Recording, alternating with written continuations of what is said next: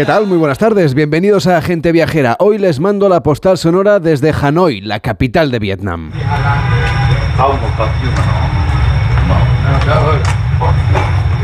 Hay muchos lugares en el mundo que se popularizan en las redes sociales hasta desnaturalizarse.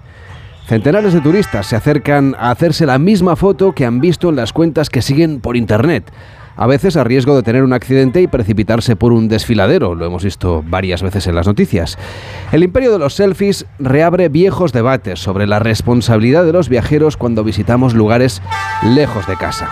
Conocer rincones peculiares ha reemplazado en muchos casos contemplar el patrimonio de los sitios en los que estamos o su propia historia. Descontextualizamos lo que vemos, a menudo porque lo ignoramos. Es lo que sucede en este lugar en el que estamos, la Train Street de Hanoi.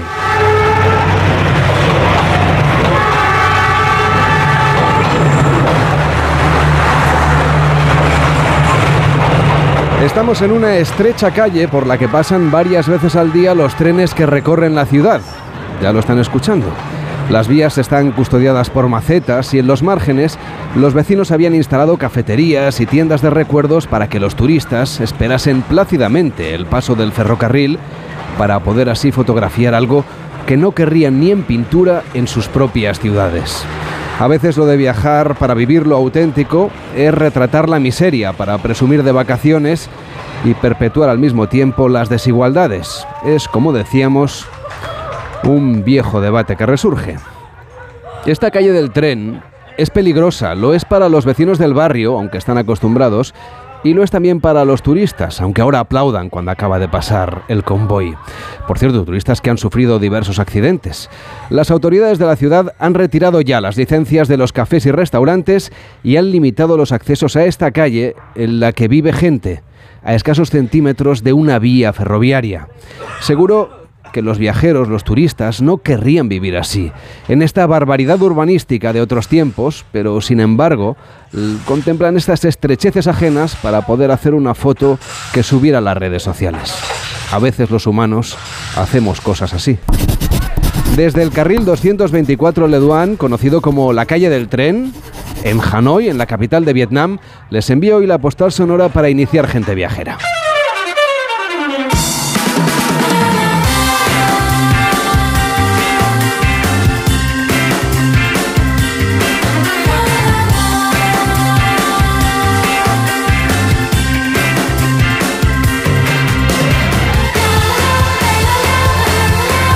En Onda Cero, gente viajera, Carlas Lamelo. A las 12 y 10, las 11 y 10 en Canarias. Hola Víctor Herranz, ¿cómo estás? Muy buenas tardes. Muy buenas tardes, Carles. ¿Cómo lo tienes todo preparado para irte a Fitur como cada año? Pues sí, la verdad es que, que sí y con ganas. La verdad es que estas cosas son emocionantes al, principio del año. Bueno, pues ya lo saben, que estaremos la próxima semana como es habitual eh, a lo largo de la historia de Gente Viajera, por supuesto. Pues allí ha estado siempre Gente Viajera en Fitur y por supuesto lo va a estar también en esta nueva edición, así que tendremos muchas novedades, les contaremos lo que presentan los principales destinos, haciendo un amplio repaso, por ejemplo, a nuestro país, pero también a los destinos internacionales. Desde luego, es una maravillosa, una maravillosa opción para ver esos destinos internacionales. Pues vamos a viajar, a viajar a Fitur la próxima semana, pero antes nos vamos a ir de paseo, vamos a ponernos las botas de montaña, Víctor, y vamos a disfrutar de un parque nacional. Que cuiden la tierra, mujeres que nunca las Hombres que cuiden la tierra, mujeres que nunca las Les vamos a hablar de un parque que fue declarado Parque Nacional en junio de 2013, el de la Sierra de Guadarrama, que protege unas 30.000 hectáreas de las comunidades autónomas de Madrid y de Castilla y León de los 15 parques nacionales españoles es el más reciente, además del cuarto en extensión, así como uno de los más visitados de España tras el Parque Nacional del Teide. Así es, un espacio natural que trata de proteger los 11 ecosistemas diferentes presentes en la Sierra de Guadarrama, algunos de ellos de alta montaña mediterránea únicos en la península. En total hay más de 1.280 especies, de las que 13 están en peligro de extinción, más de 1.500 plantas autóctonas y 30 tipos de vegetación lamelo. Las especies animales presentes en este parque suponen el 45% 25% de la fauna total que hay en nuestro país y el 18% de la fauna europea. Y entre las especies vegetales destacan, claro, el pino silvestre, el roble melojo, el enebro, la encina, el piorno y otras muchas. En cuanto a la fauna, abundan mamíferos como ciervos, jabalíes, lobo ibérico, corzos, gamos. También encontraremos cabras montesas, tejones, varios mustélidos, gatos monteses también, zorros y liebres. Así que puede ir uno con los ojos bien abiertos, pero se va a encontrar seguro algún animalito. Aunque también hay gran cantidad de especies de aves acuáticas en los embalses y grandes aves rapaces si miramos hacia el cielo, como el águila imperial o el buitre negro. Vamos a recorrer este parque con Luis del Olmo, que es director general de Biodiversidad y Medio Ambiente de este Parque Nacional. ¿Qué tal? Muy buenas tardes. Buenas tardes, ¿cómo estáis? Además, este año están de aniversario, por eso también a principio de 2023 hemos querido hablar de este parque, no porque no haya motivos que sobran, como hemos contado, sino porque además están ustedes, como decíamos, de aniversario porque se declaró en junio de 2013. ¿Qué, qué actuaciones tienen previstas ustedes para celebrar este cumpleaños? Bueno, pues eh, nosotros eh, Guadarrama eh, consideramos que es un parque declarado tácitamente por su por su sociedad, porque es un parque en el que se viene trabajando desde casi primeros del siglo XX, ¿no? Entonces, 2013 es el es el culmen, ¿no? Es de, de, las múltiples declaraciones que ha habido y, a través de la ley de Cortes Generales que lo declaró, pero bueno, hay hay toda una serie de antecedentes que han ido haciendo de Guadarrama un parque en proceso de construcción, ¿no? Como la obra inacabada, ¿no? Que, que decimos en la Asamblea de Madrid, ¿no? Eh, nosotros este año mm, fomentaremos y pondremos el acento en todas las actividades que venimos promoviendo ya con carácter tradicional en, materia de divulgación de fotografía, de, certámenes literarios y de puesta en valor sobre todo de la faceta más interesante que yo creo que es Guadarrama. Guadarrama eh, representa eh, la suma de las dos Castillas, la vertebración de, de, de, España en esa, en esa cordillera, ¿no? Eh, y fundamentalmente el aporte histórico y cultural, ¿no? O sea, Guadarrama es la confluencia de, de la de la capital de España hace ya muchos años, del monasterio, Guadarrama es eh, la calzada romana o borbónica, como luego se la ha calificado, es la cartuja del Paular, es la escuela de paisajismo, es la institución de enseñanza, es el tren que subía arriba. En fin, Guadarrama tiene una aportación biológica, como muy bien habéis dicho, esencial, pero en mi opinión la gran aportación a la red de parques nacionales es su faceta cultural, humana y, e histórica. ¿Y qué proyectos de mejora e implementación tienen previstos para este 2023? Pues hay unos pocos, no, no se cree usted. Hay unos pocos porque aparte de que Guadarrama es un parque que tiene, tiene la locomotora de la Comunidad de Madrid, eso supone, pues lo tengo que decir, que, tenemos un, parque para muchos madrileños y tenemos recursos bien gestionados y una aportación anual, pues aparte la reforzamos con, fondos europeos este año. Y, entonces, bueno, tenemos una serie de actuaciones fundamentalmente en municipios. Hemos eh, resuelto recientemente en torno a 18 19 proyectos municipales para Rascafría, para Alameda, para Lozoya, para Miraflores, para Manzanares, para Soto del Real, proyectos que van desde recuperación de piedra seca, esos muros de piedra en las áreas de influencia del Parque Nacional, recuperar ese paisaje tan maravilloso que es la piedra seca, otros que consisten en, estoy acordándome de Canencia, de generar un corredor en torno al, río y al, y, al, núcleo rural para facilitar bueno pues los paseos y todo eso inspirado siempre en, en, en formas en fórmulas respetuosas, integradas de paisaje, ¿no?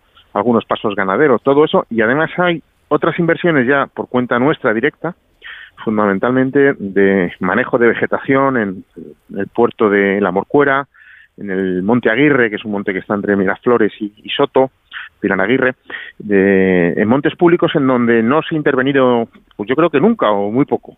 Y a veces, bueno, pues hay que hacer tratamientos suaves porque son es un parque nacional, pero necesarios para mantener la, la, salud de nuestros bosques y de alguna manera también para eliminar eh, riesgos de incendio. Pero bueno, esos, esos trabajos forestales están ya trabajados en 2022, saldrán a contratación en breve y permitirá, bueno, pues durante dos o tres años realizar una serie de actuaciones muy, muy singulares. Seguiremos trabajando también con la trucha común. Estamos en un banco de reproductores en el, en el Puente del Perdón, gracias a, nuestros técnicos e investigadores del parque, obteniendo ejemplares para mantener, mantener este pez tan característico de nuestros arroyos de montaña y, en fin, y seguiremos también con las ayudas a los municipios. Por cierto que Fitur abre sus puertas el 18 de enero, como decíamos al principio del programa, y allí van a estar también el parque y esa sierra de, Guadarrama presente con un stand propio, que es lo que van a presentar a los viajeros que se acerquen a Fitur. Bueno, eh, Guadarrama fundamentalmente es un elemento de que está en turismo, que está en los municipios, que está en nuestra gestión diaria.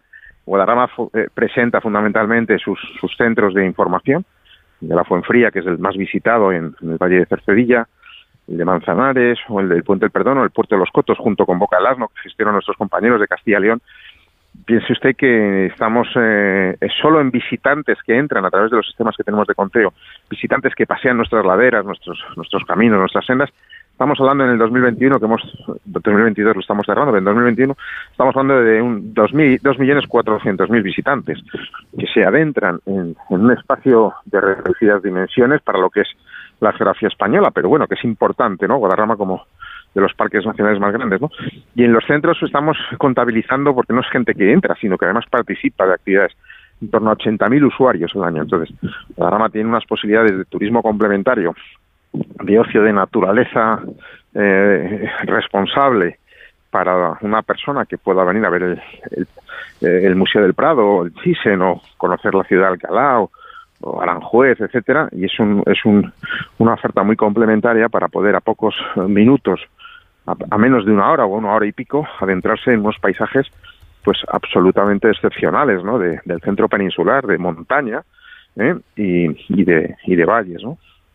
Le agradecemos a Luis del Olmo, que es director general de Biodiversidad y Recursos Naturales de la Comunidad de Madrid, que haya estado hoy con nosotros y nos haya acercado a este parque que está de aniversario. Así que un motivo renovado para visitarlo y para conocerlo a fondo, con una amplia eh, oferta de flora y fauna, pero también de vida cultural, como nos ha contado. Muchísimas gracias por estar con nosotros. Que vaya bien. Buenas tardes. Muy amable, Víctor. Muchas gracias a todos ustedes por seguirnos.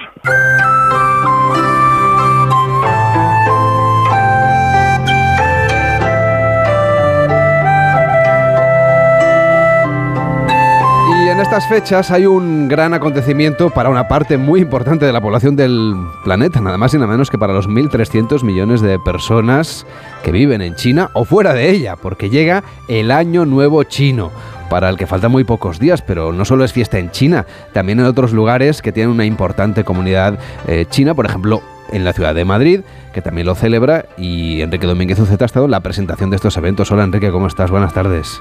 Eh, muy buenas tardes, Carlos. Eh, pues sí, llega el año nuevo chino, que va a ser el año del conejo, y es un gran acontecimiento para los chinos, como tú decías, de todo el planeta, que lo celebran a lo grande, y entre esas celebraciones, pues además de las del país, están las de las ciudades con grandes comunidades eh, chinas. Hemos visto en el cine los dragones bailando por las calles de Nueva York, de San Francisco y de otros lugares donde hay grandes barrios de ciudadanos procedentes de China. Y poco a poco ha ido creciendo la población de origen chino en España y especialmente en Madrid. Hay ya muchos ciudadanos y muchas empresas chinas, incluso hay barrios en los que hay un alto porcentaje de chinos y de alguna manera han hecho suyos esos barrios. Hay un orgullo de la presencia de esa comunidad étnica, especialmente en el barrio de Usera, en Madrid.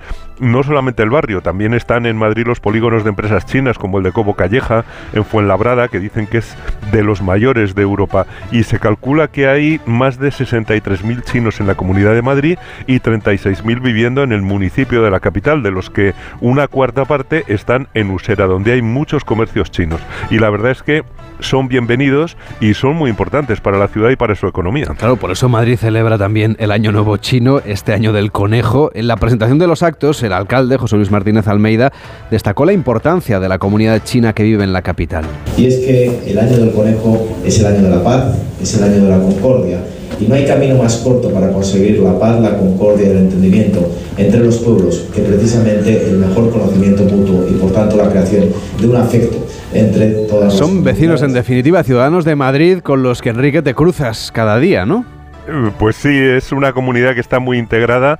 Yo ya he tenido alumnos en la universidad de segunda generación, son muy buenos estudiantes y el ayuntamiento los aprecia tanto que ha organizado una serie de grandes eventos para estos días, desde ya hasta el 11 de febrero, con más de 100 actividades de todo tipo. Les aprecia tanto que el pasado miércoles pues presentaron las fiestas en el Centro Cultural de China de Madrid con asistencia del alcalde, de José Luis Martínez Almeida, del embajador de China, el señor eh, y de representantes representantes de la Comunidad de Madrid, en un acto en el que pudimos ver ese baile de los dragones chinos, que resulta siempre tan espectacular, y escuchamos al alcalde y al embajador desear lo mejor para este año del conejo que empezará el día 22 de enero y que yo creo que justifica eh, pues esas llamadas fiestas de la primavera que son las más importantes de todo el año en China. En, en, el acto actuaron también dos cantantes, una china y otra española, con voces maravillosas y la verdad es que fue un acto muy muy cordial.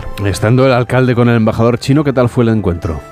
Bueno, manifestó, fue curioso que el año del conejo que empieza es su año. Incluso se atrevió a desear feliz año nuevo en chino. De este año del conejo. Con ello, conejo, por cierto, a mí me hace especial ilusión porque a diferencia del director general de Asuntos Europeos y Cooperación del Estado de la Comunidad de Madrid, sí es mi año. Importante. y en un año que se aventura además decisivo que mejor preludio que precisamente que el año del conejo sea mi año. Por tanto, animar desde luego a todos los madrileños, a toda la comunidad china, a todos aquellos que nos visitan a disfrutar de la multiplicidad de eventos culturales, de esa carrera que también se va a celebrar en las calles de Madrid como consecuencia del año del conejo y simplemente yo quisiera finalizar intentando hacer un esfuerzo, aunque sea pobre, para poder decir en chino feliz año, que creo que más o menos se pronuncia de la siguiente manera. La. Bueno, pues eh, la verdad es que no me voy a atrever a decirlo de nuevo, ¿eh? ya lo ha dicho bueno, el alcalde. Yo, yo, creo que lo, lo, lo, hizo bastante bien, según decían los chinos que había alrededor. Eh, yo creo que para nuestros oyentes lo importante es que todo el mundo que quiera participar en, en estas fiestas en Madrid y todas las actividades, pues pueda asistir a las fiestas en el barrio de Usera, donde aparte de engalanar el barrio para la ocasión, como si fuera, bueno, como de hecho ya es un verdadero Chinatown madrileño, habrá fiestas los días 20, 21 y 22 de enero. Tomen nota con espectáculos, con mercadillo, con trajes típicos hanfu, eh, fuegos artificiales en el Parque Prado Longo. Ya sabes que es una de las aficiones que comparte España con China, la de la pirotecnia, aunque lo más vistoso pues será ese, ese pasacalles multicultural en el centro del distrito con 600 personas mostrando el folclore chino y dando paso a la danza de dragones, leones y tambores de cintura, que yo creo que es lo que, lo que todos deseamos ver en persona alguna vez en nuestra vida. De hecho, durante mucho tiempo, y yo creo que en toda España. Nuestra principal relación cultural, más bien gastronómica con China, ha sido justamente a través de la comida, ¿no? De los restaurantes chinos que yo creo que ya están en todas partes. Bueno, sí, llevan décadas asentados en nuestro país y al principio eran bastante básicos, pero poco a poco la calidad ha ido mejorando y en estos momentos muchos de ellos ofrecen una altísima calidad y además se han diversificado para mostrarnos, pues yo creo que una extraordinaria variedad de cocinas típicas de diferentes partes de un país verdaderamente inmenso. A mí me encantan las cocinas y ahora hay variedad de buenos restaurantes que se han ido ganando una posición de prestigio entre los grandes, aunque yo creo que todavía no es muy conocida la alta cocina china que se hace en España. Pues habrá que descubrirla. Ahora lo que vamos a hacer es tener la oportunidad, como nos contaba Enrique, una oportunidad estupenda para conocer con motivo de este año nuevo chino al menos quienes estén o pasen por Madrid durante el próximo mes porque hay muchas actividades. Bueno, pues sí, desde el pasado 11 de enero hasta el 12 de febrero se celebra en Madrid la fiesta de la gastronomía china, la sexta edición de las jornadas gastronómicas China Taste, sabor chino, para dar a conocer la riqueza y la variedad de, de, esa cocina china en la que participan 13 restaurantes de alta gastronomía que preparan menús especiales de Año Nuevo, emulando pues la importancia de la cena de Año Nuevo en China, que reúne a toda la familia. Muchos chinos incluso vuelven a su país para celebrar el Año Nuevo, cenando con su familia de allí, una cena eh, pues de buenos augurios y de deseos de prosperidad y abundancia y una cena de muchos platos deliciosos y exquisitos. Suelen servir además eh, platos con, con, un cierto valor simbólico, por ejemplo, sirven el pescado entero sin cortar, que es una cosa que a menudo nos llama la atención para valorar la unidad, la unidad de la familia. Los tallarines largos simbolizan el deseo de una larga vida y el pollo se considera que atrae la buena suerte, así que ellos también tienen sus supersticiones como nosotros aquí las uvas. Y desde luego reservan para esa cena los mejores platos de sus respectivas cocinas, con algunos toques locales, como la presencia en las regiones del norte del país de los raviolis chinos, los dim sum, mientras que en el sur pues no pueden faltar los niangao, que son los pasteles de arroz glutinoso. Yo supongo que en muchos de estos de estas comidas, de estos encuentros, de estos restaurantes también la especialidad más demandada será el famosísimo pato laqueado al estilo Pekín. Bueno, es una delicia, desde luego, el pato laqueado a la pequinesa que está presente en varios menús de estos restaurantes, especialmente el del restaurante Utong, que creo que es el único que se ha traído de China un horno especial para el pato laqueado. Mm, lo tienen a la entrada del restaurante en el que puedes ver pues a los patos colgados cerca del fuego para que se horneen con leña de árboles frutales durante unos 50 minutos. Así se va impregnando la piel y la carne de deliciosos matices, luego lo cortan en lochas finas y se toma con crepes, con, con salsa y con vegetales y, te puedo asegurar que es un manjar delicioso. Lo tienen en su menú de gustación y en su menú de Año Nuevo también. Ah, un menú de Año Nuevo, pero en este caso en versión china. ¿Nos puedes poner un ejemplo de cómo es este menú de Año Nuevo para que nos hagamos un poco la idea de lo que nos podría esperar si vamos para allá? Pues mira, el de Utong, por ejemplo, que está especializado en la cocina de Sichuan, eh, donde usan una pimienta de una calidad extraordinaria, se compone de entrantes de foie de pato, eh, lubina ahumada al estilo de Shanghai, eh, sopa de hojaldre de ternera con curry, luego sirven los dim sum, un xiaolongbao de cerdo y un siumai de ternera, y como plato principal, pues el pato pekín laqueado y, y gambón y el postre.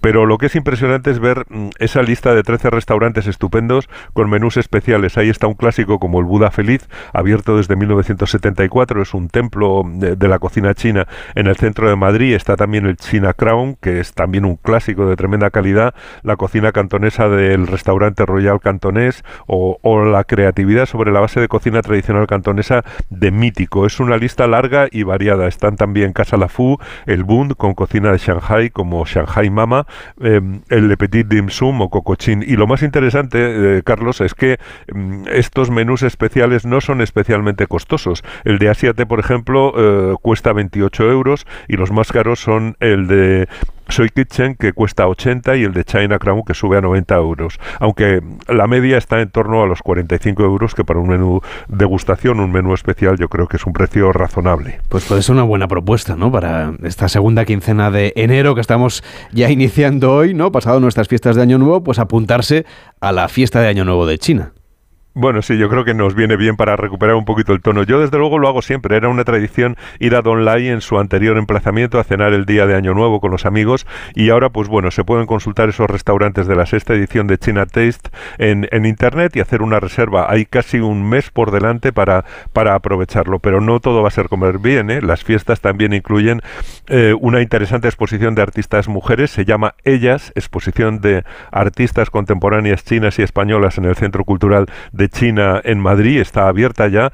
Hay actividades temáticas de ocio con osos panda en Fitur y en la Feria del Templo en la Plaza de España, que va a ser una feria los días 4 y 5 de febrero para mostrar eh, las costumbres y las artes de China. Habrá también una carrera popular de la primavera y del año del conejo el 29 de enero. Ya sabes que te puedes apuntar a ti que te gusta mm, correr y sobre todo están las fiestas de Usera del 20 al 22 de enero que naturalmente pues yo creo que son las que tienen más carácter y más participación de, de esos chinos que viven en Madrid. Bueno, vienen estas fiestas del Año Nuevo eh, chino en Madrid, la Feria de Turismo Fitura y estaremos la próxima semana. Y Enrique Domínguez Uceta también ha asistido estas semanas, tiene una agenda llena de cosas, ¿eh? del acto de Iberia y Tour España en Matadero, que la verdad parece que estuvo muy animada, ¿no? Bueno, sí, una presentación muy, muy concurrida, eh, con presencia de actores, naturalmente, porque mm, eh, habían participado muchos de ellos en, en, el vídeo que, que, era un poco el objeto de, de la presentación, eh, y, además, y además yo creo que es un producto estupendo del que me parece que vais a hablar enseguida. Pues sí, vamos a escuchar cómo suena ese nuevo vídeo de seguridad a bordo de los aviones de Iberia. Hola, les damos la bienvenida a este vuelo de Iberia. Hola and welcome to this Iberia flight. Antes de despegar, tenemos que darles unas instrucciones de seguridad. Es importante. Pues seguramente ustedes, eh, ustedes están más que acostumbrados a ver estos vídeos cuando suben a bordo de cualquier avión y entender que es una parte importantísima. ¿eh? Aunque uno vuele muy a menudo, tiene que mostrar máxima atención a las instrucciones de seguridad, tanto de las personas que trabajan en la compañía y nos lo explican, como por supuesto estos vídeos. Los vídeos son cada vez más una manera diferente de mostrar los valores de las compañías aéreas. Hemos visto algunas americanas por ejemplo, que hacen números musicales. Y aquí en España, Iberia, de la mano de Tour España, nos va a mostrar a nosotros lo maravilloso que es nuestro país y sobre todo, y esto es seguramente lo más interesante, a los extranjeros, las maravillas que pueden encontrar en España, con un nuevo vídeo de seguridad que se ha presentado esta semana en un acto en Madrid, en la previa de Fitur. Nos acompaña Gemma Junca, que es directora de Marketing y Marca de Iberia. ¿Qué tal? Muy buenas tardes. Hola, buenas tardes. Empezamos recordando, si te parece a los oyentes, lo importante que es que sigan estos vídeos de seguridad por muchas veces que hayan volado, ¿no? Por supuesto que sí, por eso las compañías los renovamos para que haya cierta atención. Es importantísimo, cada modelo de avión es distinto, cada plan de evacuación es distinto y siempre es importante verlo. Y además con este vídeo eh, va a apetecer. Desde luego, porque aparecen personajes que los viajeros van a reconocer enseguida. Sale Rosalén, Ray Zapata, Pedro Paricio, David Muñoz y otros muchos rostros muy conocidos en todo el mundo, ¿no? De lo que es el talento español. Eso es, eso es. Eh, Iberia tiene un compromiso con el talento de, toda la vida, desde los tiempos en que eh, pues, transportábamos el Guernica de vuelta a España. Eh, siempre ha estado comprometido con la cultura, con el talento, con llevar lo mejor de España fuera de nuestras fronteras. Y claro, el, 49% de los viajeros de Iberia eh, no son españoles, son viajeros internacionales. Y qué mejor momento cuando los tenemos dentro del avión para compartir con ellos lo maravillosa que es España, lo, diverso que es este país y el talento que exportamos al mundo. Mm, este vídeo se va a poder ver en los vuelos de Iberia, que conectan además 17 países, que incluyen entre otros Estados Unidos, Argentina, Colombia, México. Son lugares donde tanto Iberia como por supuesto Tour España lo que quieren es captar cada vez más viajeros, ¿verdad? Por supuesto, al final el, viajero que ve este tipo de vídeo, que es el viajero de largo radio, el que viene de otro continente, eh, es, un, es, un, es, un, viajero que aporta muchísimo eh, tanto a la compañía como al país en términos de, de, Producto Interior Bruto, de crecimiento y, tenemos un país muy rico, muy diverso. Eh, hay algunas situaciones, algunos lugares en el vídeo que son conocidos en todos los rincones del mundo, pero hay otros que son, que son novedad, porque a este país siempre uno se queda con ganas de volver. Desde luego, vamos a pasear por Toledo, por Santiago de Compostela, por Fisterre, por Lanzarote, por Barcelona, por el Teatro Real de Madrid, por ejemplo. Ahí vamos a ir aprendiendo pues, cosas que seguramente pues, ya sabemos, como la importancia de seguir las medidas de seguridad, cómo ponerse el chaleco salvavidas, cómo ha sido el proceso de selección de los lugares donde se ha rodado este, este nuevo vídeo de seguridad de Iberia. Pues la verdad es que fue como un puzzle, porque cuando nos propusieron la, la idea, y, nos sentamos con Tour España y nos entusiasmamos con, el proyecto. Al final lo que intentábamos era, bueno, pues, pues casar eh, talentos o que bien tuvieran una vinculación específica con esa parte del país o que fueran nativos de allí, pues es el caso de Silvia Más en Barcelona, eh, pero no es el caso de Iciar y Tuño, pero el Teatro Real es, Madrid.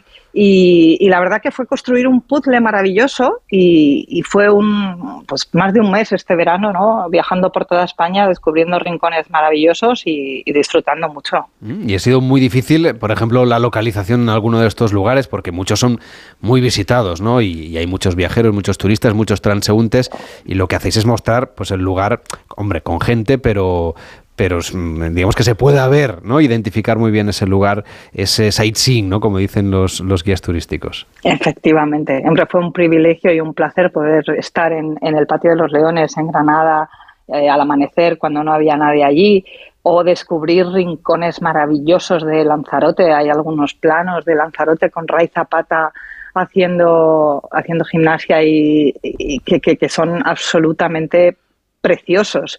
Y luego, pues la grandiosidad de Barcelona, eh, Santiago de Compostela, con Nicochera. La verdad es que el, vídeo eh, apetece verlo una vez, otra vez, otra vez, porque vas descubriendo más rincones, más personajes y, estamos muy contentos del resultado. Claro, luego este vídeo no sé si se tiene que adaptar después a cada tipología de, de avión, ¿no? Por lo que tú decías de la configuración de seguridad. Efectivamente, en la escena en la que está Pedro Paricio, eh, tuvimos que rodarla muchas veces porque cada avión tiene una serie de salidas de emergencia, un plan de evacuación distinto. Entonces, eh, Pedro fue tan amable de dibujarnos todos los distintos modelos de, avión y, lógicamente, se tiene que adaptar y el, y el objetivo siempre en estos vídeos es que entendamos claramente cuáles son las instrucciones de seguridad, pero si lo hacemos más ameno, pues mucho mejor. Lo que siempre es igual es cómo ponerse chaleco salvavidas y cómo utilizar, por ejemplo, el cinturón de seguridad, ¿no? Eso no cambia, eso no cambia. Teresa Helvig se puso su cinturón de seguridad maravillosamente y la verdad que rodar cómo se utiliza el chaleco salvavidas en un bote en Palma de Mallorca con, con, Silvia más con nuestra regatista al lado fue todo un reto, un día de verano con un calor terrible y nuestros pobres TCPs vestidos con, con jersey y camisa, pero, pero la verdad es que es, es, muy llamativo visualmente ver cómo se utiliza el cinturón de seguridad en mitad, del, en mitad de las aguas maravillosas y cristalinas de Baleares. Ya me imagino que a la hora de hacer el guion y el planteamiento de este tipo de vídeos, en el fondo hay que cumplir unas medidas de seguridad o unas instrucciones que están muy reguladas, porque lo de la seguridad aérea es una cosa muy seria. Supongo que eso también, de alguna manera, tenéis mucha creatividad, pero hay que llevarla por el camino correcto, ¿no? Habrá sido un reto adaptar las dos cosas, la parte creativa y la parte, obviamente, de cumplir con las normas de seguridad. Pues sí, ha sido un reto y a la vez ha sido fácil, porque yo creo que todo el equipo que estábamos trabajando en el vídeo, tanto de Tour España como el equipo de Iberia, eh, ayudados con nuestro equipo de, seguridad en vuelo eh, y con toda eh, la normativa legal sobre la mesa, hemos ido trabajando sobre el las propias necesidades de seguridad. Yo creo que cuando las ideas son, son buenas, al final eh, son flexibles y no pierden por moverlas un poquito a la derecha o, a la izquierda. O sea que ha sido un proceso muy bonito y, y, bueno, pues sí, adaptándonos al objetivo del vídeo que es que todos sepamos cuáles son las normas básicas para viajar seguro. La seguridad al final es, es el ADN de, de Iberia y, y como compañía aérea primero de todo siempre está la seguridad. ¿Y cómo ha sido esa fiesta de presentación que habéis hecho en Madrid de este vídeo? Bueno, la verdad, muy bonita. Hemos, eh, hemos mostrado el vídeo en primicia, hemos tenido a casi todos los talentos eh, que estuvieron en el vídeo, que eran nueve de ellos. Eh, hemos estado también con el resto de, personas y de, instituciones que están en talento a bordo, con el, el Museo del Prado, el Guggenheim, con con eh, el mundo del deporte, que también se unió al proyecto hace mucho tiempo. Y hemos tenido el privilegio de ver a, a Suso, a Suso 33, eh, un artista maravilloso que, que está en el vídeo. Es el que dibuja la instrucción de prohibido fumar en vuelo. Y le hemos visto hacer una performance de graffiti digital increíble con la que abrimos el evento. El evento lo han conducido eh, bueno, pues Gorka Ochoa y María Castro, que también son parte del proyecto, y tuvimos para el cierre eh, la actuación maravillosa de Julieta Venegas, porque este proyecto Talento a Bordo lo que aporta, o sea, lo que apoya es el talento español, pero el talento sobre todo en lengua española. El, primer pasajero que tenemos en nuestros aviones siempre decimos que es el, que es el idioma español. Somos mucho, muchos millones de hispanohablantes y, eso que tenemos en común, que es esta lengua tan maravillosa, pues tenemos que ponerla en valor entre todos. Nada, fue un, un evento estupendo, muy bien acompañados y muy felices. Por cierto, ahora que empieza Fitur, nada, que quedan días para que arranque la Feria Internacional del Turismo de Madrid, que es una de las más importantes del mundo. ¿Qué es lo que va a presentar Iberia, sobre todo en todo lo que tiene que ver con la imagen de la compañía y la experiencia de los viajeros? Pues efectivamente, eh, vamos a presentar la experiencia que supone el nuevo A350 de nueva generación, se va a poder probar la nueva cabina business con puerta, con privacidad, con una conectividad eh, estupenda, la nueva cabina turista y la nueva cabina turista premium. Eh, vamos a tener también un rincón o una zona especialmente dedicada al, impacto social que tiene el Grupo Iberia en los países en los que opera. Muchas veces no nos paramos a, pensar eh, la contribución del mundo de la aviación no solo en grandes cifras en términos de Producto Interior Bruto, etcétera, sino toda esa labor silenciosa que hacen los equipos que trabajan en este negocio y que permite que, un trasplante llegue a tiempo o, todo el, apoyo que tenemos a distintas organizaciones con las que trabajamos para conectar personas y, y como dice nuestro propósito, para generar prosperidad allí donde vamos.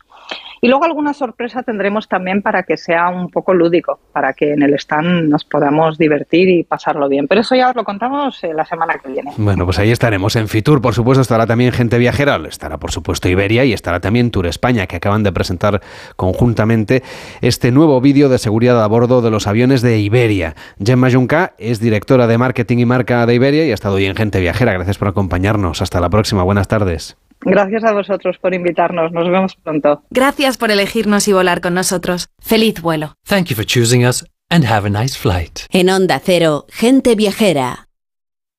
Disfruta lo bueno de Almería. Descubre el sabor de nuestra tierra con la marca Gourmet Sabores Almería. Más de mil productos te sorprenderán en cada bocado. Disfruta de todo lo bueno que tiene tu tierra, porque la calidad tiene un nombre. Sabores Almería. Conoce más en www.saboresalmería.com. Diputación de Almería, tu provincia. Seguro que conoces algún caso de acoso en redes sociales, una noticia falsa que se hizo viral o has visto cómo los haters no paran de compartir mensajes de odio.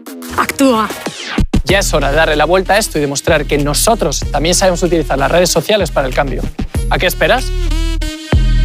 Elige uno de los temas, usa tu creatividad y haz un vídeo para redes sociales a tu manera. Regístrate en Efecto 1000 y sube tu vídeo. Nosotros ya formamos parte de la generación 1000. La generación que usa las redes sociales con cabeza. Efecto 1000, un proyecto de la Fundación A3 Media. Plácido eh, se acercó a mí. ¿Qué hago? ¿Qué hago? Es la segunda vez. ¿Ahora qué? ¿Ahora qué? ¿Ahora qué? Por primera vez estamos escuchando a una mujer española hablando sobre el acoso de Plácido Domingo en nuestro país. Salvados. Hoy a las 9 y 25 de la noche en La Sexta. ¿Y tú que vives en una casa con jardín? ¿Qué necesitas para tu seguridad? A mí lo que me preocupa es que es muy fácil acceder al jardín desde la calle, así que necesito una alarma que proteja las zonas exteriores. Pues en Securitas Direct tienen una alarma para ti, porque sus sensores y cámaras exteriores detectan cualquier intruso antes de que entre en vuestra casa y responden en menos de 20 segundos dando aviso a la policía. Y es que tú sabes lo que necesitas y ellos saben cómo protegerte. Llama ahora al 900-272-272 o entra en securitasdirect.es y descubre la mejor alarma para ti. No me agobies. No me entiendes. No me gusta. No me apetece. No me renta. No me rayes. No me digas cómo hacerlo. No me comas la oreja. No me digas lo que tengo que hacer. La adolescencia de tus hijos te pondrá a prueba. Descubre cómo disfrutarla. Entra en fat.es. Hay una Almería en ti, la de los pueblos blancos, calles adoquinadas y rincones llenos de magia, la del sol eterno, naturaleza enigmática y paisajes de cine, la del contraste de sabores de la tierra y el mar, la de las mil y una sensaciones y experiencias. Esa es la Almería que hay en ti, la tuya. Costa de Almería y Diputación de Almería. En Onda Cero, gente viajera, Carlas Lamelo.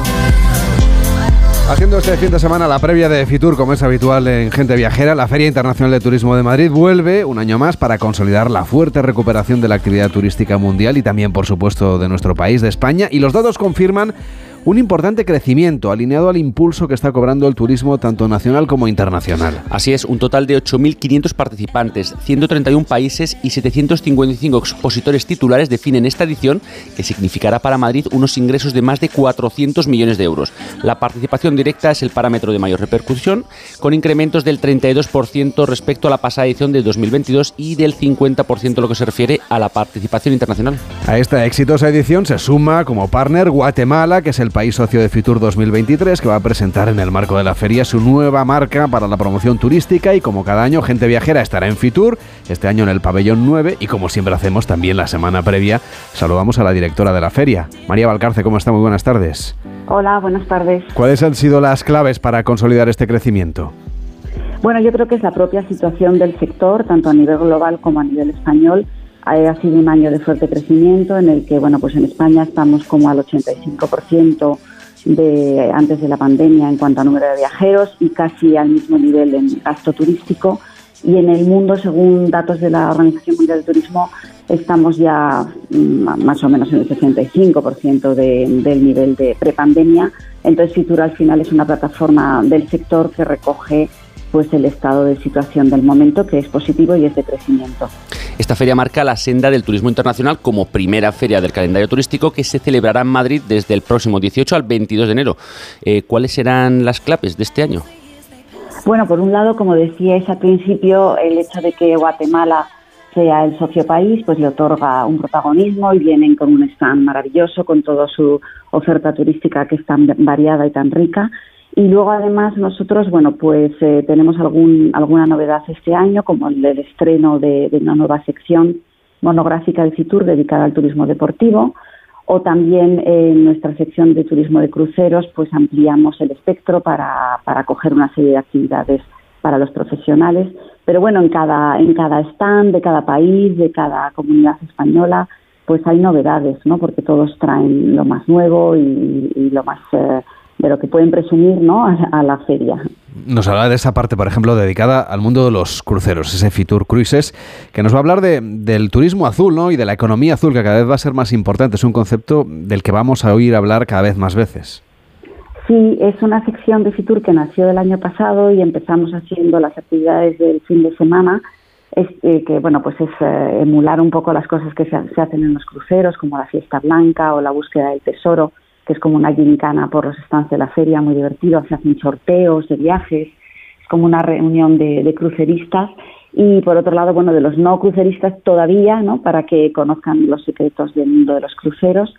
Y luego eh, el viernes tendremos eh, ya un poco el foco puesto en el mundo profesional y tendremos ahí una serie de sesiones formativas para los agentes de viajes, encuentros pues entre los destinos, las, las compañías de cruceros y sí, efectivamente es eh, una tipología turística en crecimiento con una preocupación importante por la sostenibilidad. Están haciendo cambios y propuestas relacionadas con este vector que que es importante para toda la industria turística y también para el turismo azul.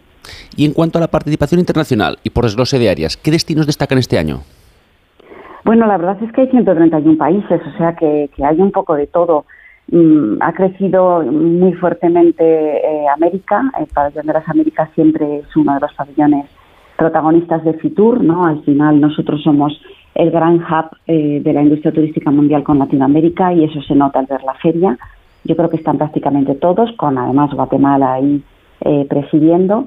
Pero, por ejemplo, este año hay un avance muy importante también en África, en destinos de África que, son a lo mejor menos conocidos para el turista español, porque participa la UEMOA, que es una, la Unión Monetaria de, y Económica de Países del Oeste de África, y entonces hay una serie de, de países juntos eh, bueno, pues yo creo que muy interesantes porque porque son menos conocidos, ¿no? Pues Costa de Marfil, eh, Benín, Níger, Senegal, Togo, bueno, todos todos los que están en UEMOA y aparte muchos otros países africanos, pero también eh, estoy intentando así un poco recordar países que están nuevos este año que, que no estuvieron el año pasado, pues están los Emiratos Árabes Unidos, está, bueno, Ecuador, que, que, había saltado el año pasado por la pandemia, vuelve a estar, India eh, viene con una presencia más fuerte este año también, después de la pandemia, que era uno de los expositores que tradicionalmente eran muy fuertes en, en Fitur.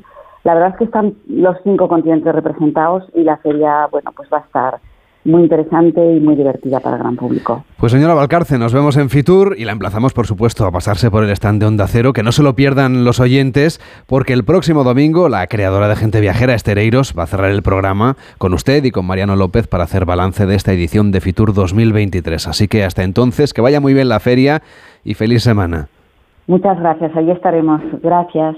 En Onda Cero, Gente Viajera, Carlas Lamelo. หอบเอาอายมาให้รู้จัก ใจละมันเต้นตึกตักสร้างเป็นตาฮักคักแท้ละอาย Siempre hay una muy buena razón para viajar a Tailandia, pero en invierno esas ganas aumentan al pensar, por ejemplo, en el clima tropical, en las playas y en otros muchos atractivos que vamos a encontrar en este país del sudeste asiático. Ángel Martínez Bermejo nos quiere llevar de viaje a Tailandia hoy en busca de la gloria de los reyes de Siam, siguiendo una ruta muy especial que recorre toda su historia. Hola Ángel, ¿cómo estás? Buenas tardes. Buenas tardes, Carlos. A ver, para conocer un poquito más a fondo Tailandia y esa trayectoria histórica, ¿por dónde hay que viajar en busca de esos grandes monumentos de la historia tailandesa? Bueno, todos sabemos que como capital de Tailandia, en Bangkok se encuentran muchos de los grandes templos y palacios del país, pero en la larga historia de este país, que es uno de los pocos en todo el mundo que nunca ha sido colonia de un poder europeo, se han sucedido muchas dinastías que han gobernado distintos reinos desde diferentes capitales. Y así el viaje desde Bangkok hasta Chiang Mai, pasando por Ayutthaya y Sukhothai, es la gran ruta cultural tailandesa a través de los monumentos más importantes de su historia. Así en cada, en cada etapa nos iremos remontando en el tiempo y así el viaje es tanto un recorrido físico por medio país como una inmersión en el arte, la historia y la cultura de Tailandia. Entiendo entonces que tu recomendación es empezar el viaje en Bangkok, en la capital actual de Tailandia. Por supuesto, Bangkok es una ciudad repleta de atractivos que al unirse crean un conjunto único, porque aquí se pasa de navegar por el río Chao Phraya pues a tomarnos una copa o cenar en los bares y restaurantes de las azoteas de los rascacielos, pasamos de disfrutar en un spa pues a perder la cabeza en los centros comerciales y bueno, nos, podemos alojar en algunos de los mejores hoteles urbanos del mundo, pero también sumergirnos en el ambiente de los templos budistas. Así que en busca de la historia de Bangkok hay que ir a Ratanakosin, que es fue la capital creada por Rama I en 1782 en una isla formada por el río y un canal, llegar hasta allí viajando en barco por el río, en cualquiera de esos autobuses o taxis acuáticos que surcan las aguas, es ya parte de la experiencia. Supongo que de ahí, de esa parte de Bangkok que se conoce como Ratanos, a ver si lo digo bien, que me cuestan estos nombres, ¿eh? Ratanokosin, ahí está el Palacio Real, que eso sí que es más fácil de decir. Sí, sí, ahí está el palacio y los templos más importantes de Bangkok. Si entramos en el recinto del Palacio Real y las estancias y templos adyacentes, nos vamos a asomar a la cultura y a la historia de Tailandia, pero con una gran carga de asombro, porque aquí en este conjunto que es tan vistoso como irreal, caminamos entre templos protegidos por campanillas, pasamos al pie de figuras gigantescas con caras monstruosas y miramos cara a cara a demonios que sujetan cúpulas doradas. El palacio en sí no es lo que nos resulta más atractivo, sino lo que está a su alrededor, como Wat Phra Keo, que es el templo real conocido por todos como el templo del Buda Esmeralda, porque guarda lo que es la imagen más venerada del país, que es un talismán que asegura el poder mágico del rey y simboliza la independencia y la buena fortuna de los tailandeses. Este templo es el lugar más cerrado del país. Además, en las pinturas murales de algunas de las dependencias del templo vemos escenas del Ramakien, que es la epopeya nacional. Y hay una imagen también muy conocida de Bangkok, que es eh, la de un Buda gigantesco reclinado, también muy fotografiado por los viajeros. Sí, y además que está justo al lado. Se trata de Wat Po, que además es el templo más antiguo, es anterior incluso a la creación de la capital y famoso sobre todo por esa imagen de Buda de 46 metros de la que hablabas, que es la más grande de Tailandia. Este templo albergó lo que podemos llamar la primera universidad tailandesa y todavía es un importante centro de medicina tradicional, sobre todo de masaje, de masaje tailandés. Entonces hay que aprovechar la visita y darse un masaje en esas instalaciones, que no es el lugar más elegante de la ciudad, pero probablemente sea uno de los más baratos para lo bueno que es. Y bueno, y además es pura historia. Bueno, el masaje tailandés que no sé tu experiencia, ¿eh? pero eh, te deja como nuevo, pero muy relajante, muy relajante no es. Eh, yo te puedo asegurar que si bajas del avión y para evitar el jet lag, lo primero que haces es darte un masaje tailandés, se te cura el jet lag ah, eso seguro. Mm, mágicamente. Hay que decir que es intenso, que no es un, Sí, sí, relax, bueno. un masaje de, de- bueno, en fin, de, de quedarse dormido. Bueno, hay, hay más lugares que ver en Bangkok, por supuesto, y los estamos conociendo con Ángel Martínez Bermejo. ¿A dónde nos llevas ahora? Sí, bueno, no hay más que cruzar la, la calle y dirigirnos a Lac Muang, que es en- ahí, donde, ahí se encuentra la piedra fundacional de la ciudad y es el hogar de los espíritus invisibles. Como estos espíritus, al parecer, tienen la facultad de garantizar la salud de los niños y los deseos de los adultos, entre ellos los de las de ganarle en el sorteo de lotería, es uno de los templos más activos y siempre está repleto de fieles que elevan oraciones y ofrendas. También es uno de los mejores lugares para contemplar el espectáculo de las danzas clásicas, que son costeados por estos fieles que buscan alguna ayuda de los espíritus. Y allí, entre música y ofrendas, pues uno se siente muy lejos del bullicio de la vida moderna. Y además hay un dato curioso que este templo marca el kilómetro cero de las carreteras tailandesas y por tanto es un, el lugar perfecto para salir a la carretera e iniciar la, la gran ruta cultural hasta Chiang Mai. Y supongo que también nos vas a hablar de la antigua capital de Bangkok, ¿no? Antes de que Bangkok fuera la capital. Sí, bueno, la, la capital anterior a Bangkok fue Thonburi y para llegar a ella no hay que irse muy lejos ya que se encuentra al otro lado del río. Thonburi fue una capital fugaz de unos 50 años, la que se creó tras la conquista birmana de Ayutthaya. Y aquí hay que ir a Watarun, que es el templo del amanecer, que está a orillas del río, y ya vemos que su estructura es completamente diferente a la de los templos que hemos visto mm, al principio. Este tiene influencias hinduistas y por tanto es una representación del monte Meru, el centro del mundo. Y hemos visto que Bangkok y Thonburi aparecen en la historia hace apenas 300 años y porque hasta mediados del 18 la hora, lo que ahora es la inmensa y moderna capital tailandesa era solo un pequeño puesto comercial, pues una especie de puerto de la capital real, la Ayutthaya, que se encontraba a unos 75 kilómetros río arriba, remontando el Chao Phraya. Entiendo entonces que Ayutthaya será nuestro siguiente destino en este viaje. Sí, fue la capital de, de un reino que en buena medida coincide con la Tailandia actual. Ahora viajamos a lo que es eh, al siglo XV, entre el siglo XV y XVIII, y lo que ahora es una modesta capital de provincial, antes era una de las ciudades más ricas, pobladas y poderosas del mundo. Podría tener el doble de población del Contemporáneo y atraía comerciantes de todos los orígenes. Y bueno, el corazón de esa ciudad es una isla formada por la confluencia de tres ríos y varios canales que estaba rodeada por una muralla y esa pero esa edad de oro terminó en 1767 con la conquista birmana. ¿Y qué queda de ese esplendor del que nos hablas? Pues de esa ciudad quedan sobre todo los templos, muchos de ellos en ruinas, pero otros que que, pero que sí conservan la esencia de esas estructuras desnudas de ladrillo, sin los oropeles de antaño. Ahora es como un cementerio de templos que evoca la grandeza de tiempos pasados. Incluso en los más alejados, los que están ahora eh, perdidos entre campos de cultivo, reside la esencia del alma budista, porque aún guardan estatuas de Buda que se adornan con cintas de colores y guirnaldas de flores, donde siempre hay ofrendas, donde siempre hay alguien que barre y limpia el lugar para que esté todo impoluto. También hay muchos templos que no están en ruinas, por supuesto, y que muestran una vida intensa que siempre hay en Tailandia en estos lugares, con visitas de, fieles, con ofrendas, con lecciones de los monjes. Eh, vemos que los monjes y los fieles pegan en las imágenes de Buda panes de oro, que es en un gesto de veneración que ha permanecido inmutable durante siglos. Hace unos días, aquí en Gente Viajera, yo le dedicaba la postal sonora a ese Buda, que es esa cabeza de Buda que sale del interior del tronco de un árbol en Ayutthaya, que es también un lugar que, que también queremos conocer. ¿no? Háblanos de la historia de este Buda, de esta cabeza de Sí, Buda. bueno, se encuentra en Wat Phra Mahathat y es un templo que, pues, que, el que mejor mantiene la atmósfera nostálgica de esta majestad abandonada. Mahathat significa que, que, que la gran reliquia, es decir, que ha tenido reliquias del propio Buda y es la cabeza de piedra bordeada por una higuera de Bengala, que es una sugestiva unión de arte y naturaleza. La cabeza se va elevando imperceptiblemente a medida que crece el árbol y poco a poco se va hundiendo. Yo he comparado mis fotos del lugar hechas con 30 años de diferencia y me sorprende ver lo poco que ha cambiado. Apenas se ha cubierto un poquito la, la mejilla, pero vamos, ya sabemos que mil años de la existencia humana es apenas un parpadeo en la vida de los dioses. Claro que sí, y de hecho Ayutthaya no es la única ciudad perdida, abandonada entre las capitales tailandesas. Sí, bueno, el camino hacia atrás en la historia continúa hasta Sukhothai, que fue la capital de un imperio anterior que se extendía por lo que ahora es Tailandia, pero también Myanmar y Laos. Y en los templos vuelven, a aparecer las estatuas de Buda, algunas son gigantescas, otras son pequeñitas, eh, siempre son elegantes, con esas formas sinuosas que materializan una sensibilidad religiosa y un refinado gusto estético. Aquí también se camina entre chedis apoyados sobre ejércitos de elefantes, eh, se camina entre cana- junto a canales que bordean altares y palacios que en otro tiempo pues, cobijaron reinas. Son lugares de meditación y también de fiestas. Hay que decir que tanto Ayutthaya como Sukhothai están en la lista del Patrimonio Mundial de la UNESCO. En tu propuesta, empezamos el viaje en Bangkok. Yo cuando estuve en Tailandia empecé en Chiang Mai, que es donde tú nos eh, propones que acabemos.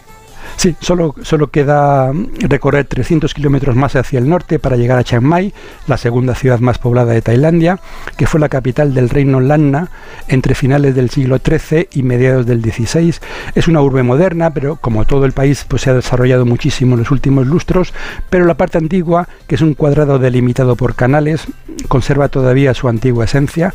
Y bueno, eh, pero bueno, si tenemos que ver un sitio hay que salir un poco de Chiang Mai y peregrinar al cercano templo de Doi Sutep. Pues nos quedamos con esa colina. recomendación, Ángel, que llegan las noticias. Cuídate mucho y hasta la próxima. Buenas tardes.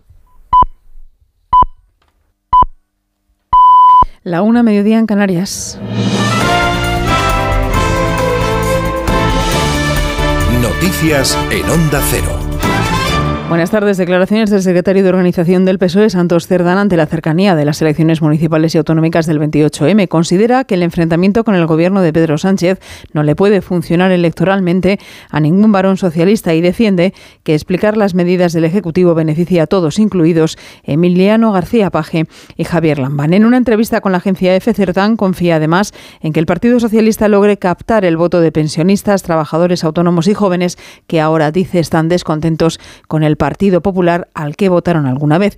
Y de la, reciente, de la reciente reforma de la malversación, insiste el secretario de Organización Socialista en que no va a haber ningún corrupto que se quede sin ser juzgado. Con la nueva ley no va a haber ningún delito, ningún corrupto que se pueda librar sin que sea juzgado. La ley de malversación incluye nuevos delitos, como el enriquecimiento ilícito. Todos conocemos algún que otro que se ha librado de la justicia con un enriquecimiento ilícito desmesurado y que no se ha podido juzgar. Hoy eso se va a poder juzgar. Una reforma que desde el Partido Popular acaba de calificar de extraordinariamente grave Borja Semper en una entrevista en el español. Aprovechar una mayoría parlamentaria para beneficiar a delincuentes es extraordinariamente grave. Y esto de que, oye, si tú eres independentista y metes la mano en la caja, no pasa nada. La malversación, la utilización del dinero de todos en beneficio, a beneficio de inventario es extraordinariamente grave. Ha vuelto a salir a la calle la Marea Blanca, convocados un día más por la Mesa en Defensa de la Sanidad Pública de Madrid, con una manifestación desde el Ministerio de Sanidad hasta la plaza del Museo Reina Sofía. Desde Más Madrid, Mónica García insiste en criticar la gestión del Gobierno regional en este asunto. Un gobierno que se las da de campeón y que cuando más se le necesita nos da su peor versión. Y su peor versión es un ataque constante a los profesionales, es un ataque constante a uno de los pilares de nuestra sociedad, que es la sanidad pública. Y le vamos a reclamar a la señora Ayuso que haga algo y que gobierne de una vez, que deje de mirar a la Moncloa y que se ponga a mirar a los ciudadanos de Madrid. Ha fallecido hoy un hombre al sufrir heridas por arma blanca esta madrugada en el polígono Landazábal, en la localidad navarra de Villaba. El suceso se encuentra bajo secreto de sumario.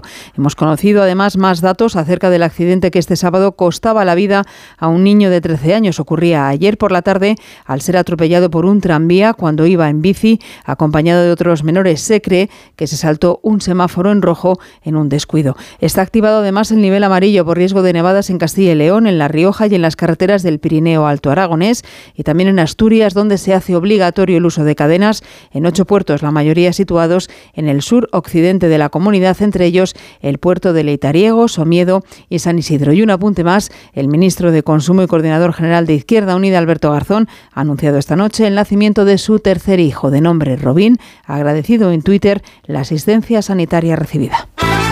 Vamos ya con toda la información deportiva, David Camps. Final de la Supercopa de España, Real Madrid-Barcelona a las 8 de la tarde. El primer título del 2023 se decidirá en un clásico en el que el Madrid defiende título. Los capitanes Benzema y Busquets. Significa muchas cosas. Significa otro trofeo, otro orgullo.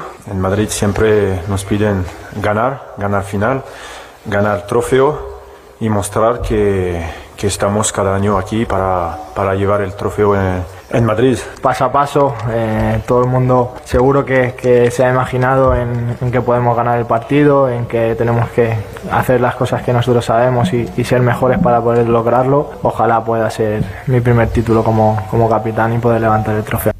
Dos partidos de la decimoséptima jornada de Liga en Primera División se juegan hoy en 55 minutos por la permanencia. Getafe Español a las 4 y cuarto, reválida para el Atlético de Madrid en Almería. El técnico rojiblanco Simeone. Compromiso, compromiso es lo, es lo más sano, lo que mejor sabemos hacer y lo que este equipo y estos chicos pueden darle al, club y a, lo que queda de Liga y de Copa del Rey, claro.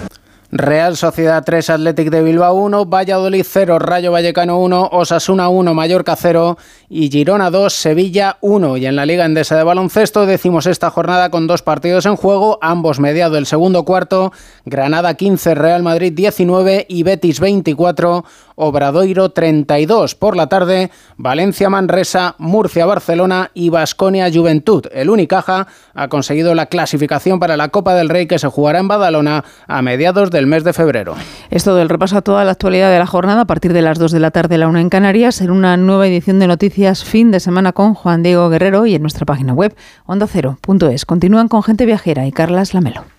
Como el perro y el gato. Es lo que tiene ir al veterinario, que vean lo que le pasa, pero el veterinario ha valorado que esa tos requiere un tratamiento con corticoides y el animal está mejorando. Los gatos que viven en un recinto cerrado y que no salen al exterior, evidentemente en algún momento Tienen la curiosidad. tienen el interés, esa curiosidad. Y si ven una puerta abierta dicen, "Pues venga, a ver qué hay ahí al fondo, pues tiran. Aquí está, como el perro y el gato, para pasar ese buen rato. Todo sobre las mascotas con Carlos Rodríguez, como el perro y el gato. Sábados a las 3, domingos a las 2 y media de la tarde y siempre que quieras, en la app y en la web de Onda Cero. Patrocinado por Menforsan, los especialistas en cuidados, higiene y cosmética natural para las mascotas. Te mereces esta radio. Onda Cero, tu radio.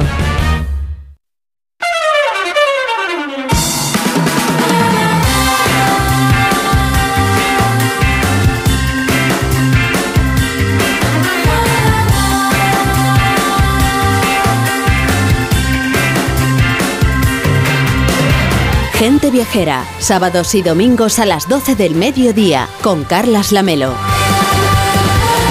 Ya es la 1 y 6, son las 12 y 6 en Canarias y este fin de semana hemos estrenado nueva página web en onda0.es barra gente viajera. Allí puedes recuperar a la carta no solamente todos los programas, esto obviamente ya se podía hacer antes, sino escuchar y leer algunos de los reportajes del equipo de colaboradores de Gente Viajera. Por ejemplo, podemos recorrer España alojándonos en las mejores cabañas en los árboles o conocer cuándo y cómo ver las auroras boreales en un viaje increíble a Laponia o recorrer Asturias y los bosques de Ponga o viajar a Vietnam y hacerse un traje. Era la propuesta, por ejemplo, que nos hacía hace unas semanas Elena del Amo y que ahora puede usted leer y escuchar a la carta en onda0.es barra gente viajera. También los mejores festivales de música de 2023, una ruta por la Ribeira Sacra en bicicleta o los 12 destinos a los que viajar este año fuera del turismo de masas y de manera sostenible. Recuerde que semanalmente le vamos a ir haciendo nuevas propuestas, siempre en onda0.es barra gente viajera. Ahora nos vamos a Túnez. Je sais bien que tu l'aimes tu lui as donné ton âme. Je sais bien que tu l'aimes tu lui as donné ton âme. Mais elle ne t'a jamais mis camarade. Elle profite de toi et tu es content. Même si paroles sont froides, tu dois les sentir pourtant. Y es que es la única democracia, con todos sus matices, surgida de la llamada primavera árabe de hace una década, un país muy mediterráneo, muy próximo, no solamente en distancia geográfica, sino también en la alimentación, por ejemplo, en los vínculos culturales. Podemos hacer una escapada exótica, además lo tenemos aquí al lado, disfrutar de sus resorts en la playa en pleno invierno, o, por ejemplo, en las medianas tradicionales de las ciudades como Cairouan o la propia Túnez capital, de pueblos también de encanto como Sibibou Said y también de unos desiertos espectaculares por los que nos va a llevar ahora mismo Elena del Amo. Hola Elena, ¿cómo estás? Buenas tardes. Buenas tardes, Lamelo. ¿Qué es lo primero que te viene a ti en la cabe- a la cabeza cada vez que piensas en Túnez? Pues mira, a estas horas te confieso que los BRICS, y te explico, son una especie, hablabas antes de, de la gastronomía, y son una especie de empanadillas con forma de triángulo más grandes que nuestras empanadillas, crujientísimas de pasta filo. Las hay de un montón de sabores, de rellenos, pero mis favoritas son las de atún, huevo, mucho perejil picado, que te sirve recién salidas de la sartén con un buen chorreón de limón. Y te las encuentras por cualquier restaurante del norte al sur de Túnez y eso sí, en ningún otro país. O sea que ya solo por eso merece hacerse una escapadita para allá. Qué buenas están, ¿eh? hace muchísimo que no pruebo una, una de estas empanadillas. Oye, quiero pensar Sí, son adictivos. que hay otros muchos motivos, ¿no? Para viajar a Túnez, no solamente vamos a ir a comer empanadillas. Afortunadamente sí. Bueno, bricks, ¿Sabes ¿eh? Para decirlo siento- bien, bricks, no empanadillas. BRICS, BRICS, exactamente. Pues eh, sí hay más motivos, afortunadamente sí. Sabes que yo me siento en general muy cómoda viajando por el mundo musulmán, a pesar, tengo que decirlo, que semejante generalización ya es un error, porque decimos así mundo musulmán para entendernos. Pero ya saben los oyentes que no tiene nada, nada que ver un sitio tan conservador como por ejemplo Arabia Saudí, no digamos ya barbaridades como el Afganistán de los talibanes, con países pues no sé, cuyos aspectos, hay partes de su sociedad puedes estar para nada de acuerdo con ellos, pero donde puedes moverte totalmente a tus anchas y la gente los políticos ya son cosa aparte, pero la gente de a pie que te cruzas por la calle de verdad que son adorables, a poco que sepas moverte y vayas con una sonrisa por delante, que ese es el, el pasaporte más internacional que encuentro yo siempre, te tratan tan bien que vuelves en mi caso, vuelves enamorada generalmente de ellos y, cualquiera puede venirse, sobre todo con una idea, me parece interesante, un, una idea y una visión muy distinta de estos países a los que generalmente eh, nos muestra la prensa. Entre los más populares para los viajeros, estoy hablando de Egipto, de Turquía, de Jordania, de Marruecos y a lo que íbamos, de Túnez. A mí sí es cierto que me divierten más algunos otros de estos que acabo de mencionar, pero Túnez me parece un país ideal como primer destino para alguien que no haya pisado nunca un país árabe. Mira, es un sitio fácil y amable, con buenos servicios, donde todo está muy bien organizado, funciona, entonces hay menos choque cultural, digamos, que en otro.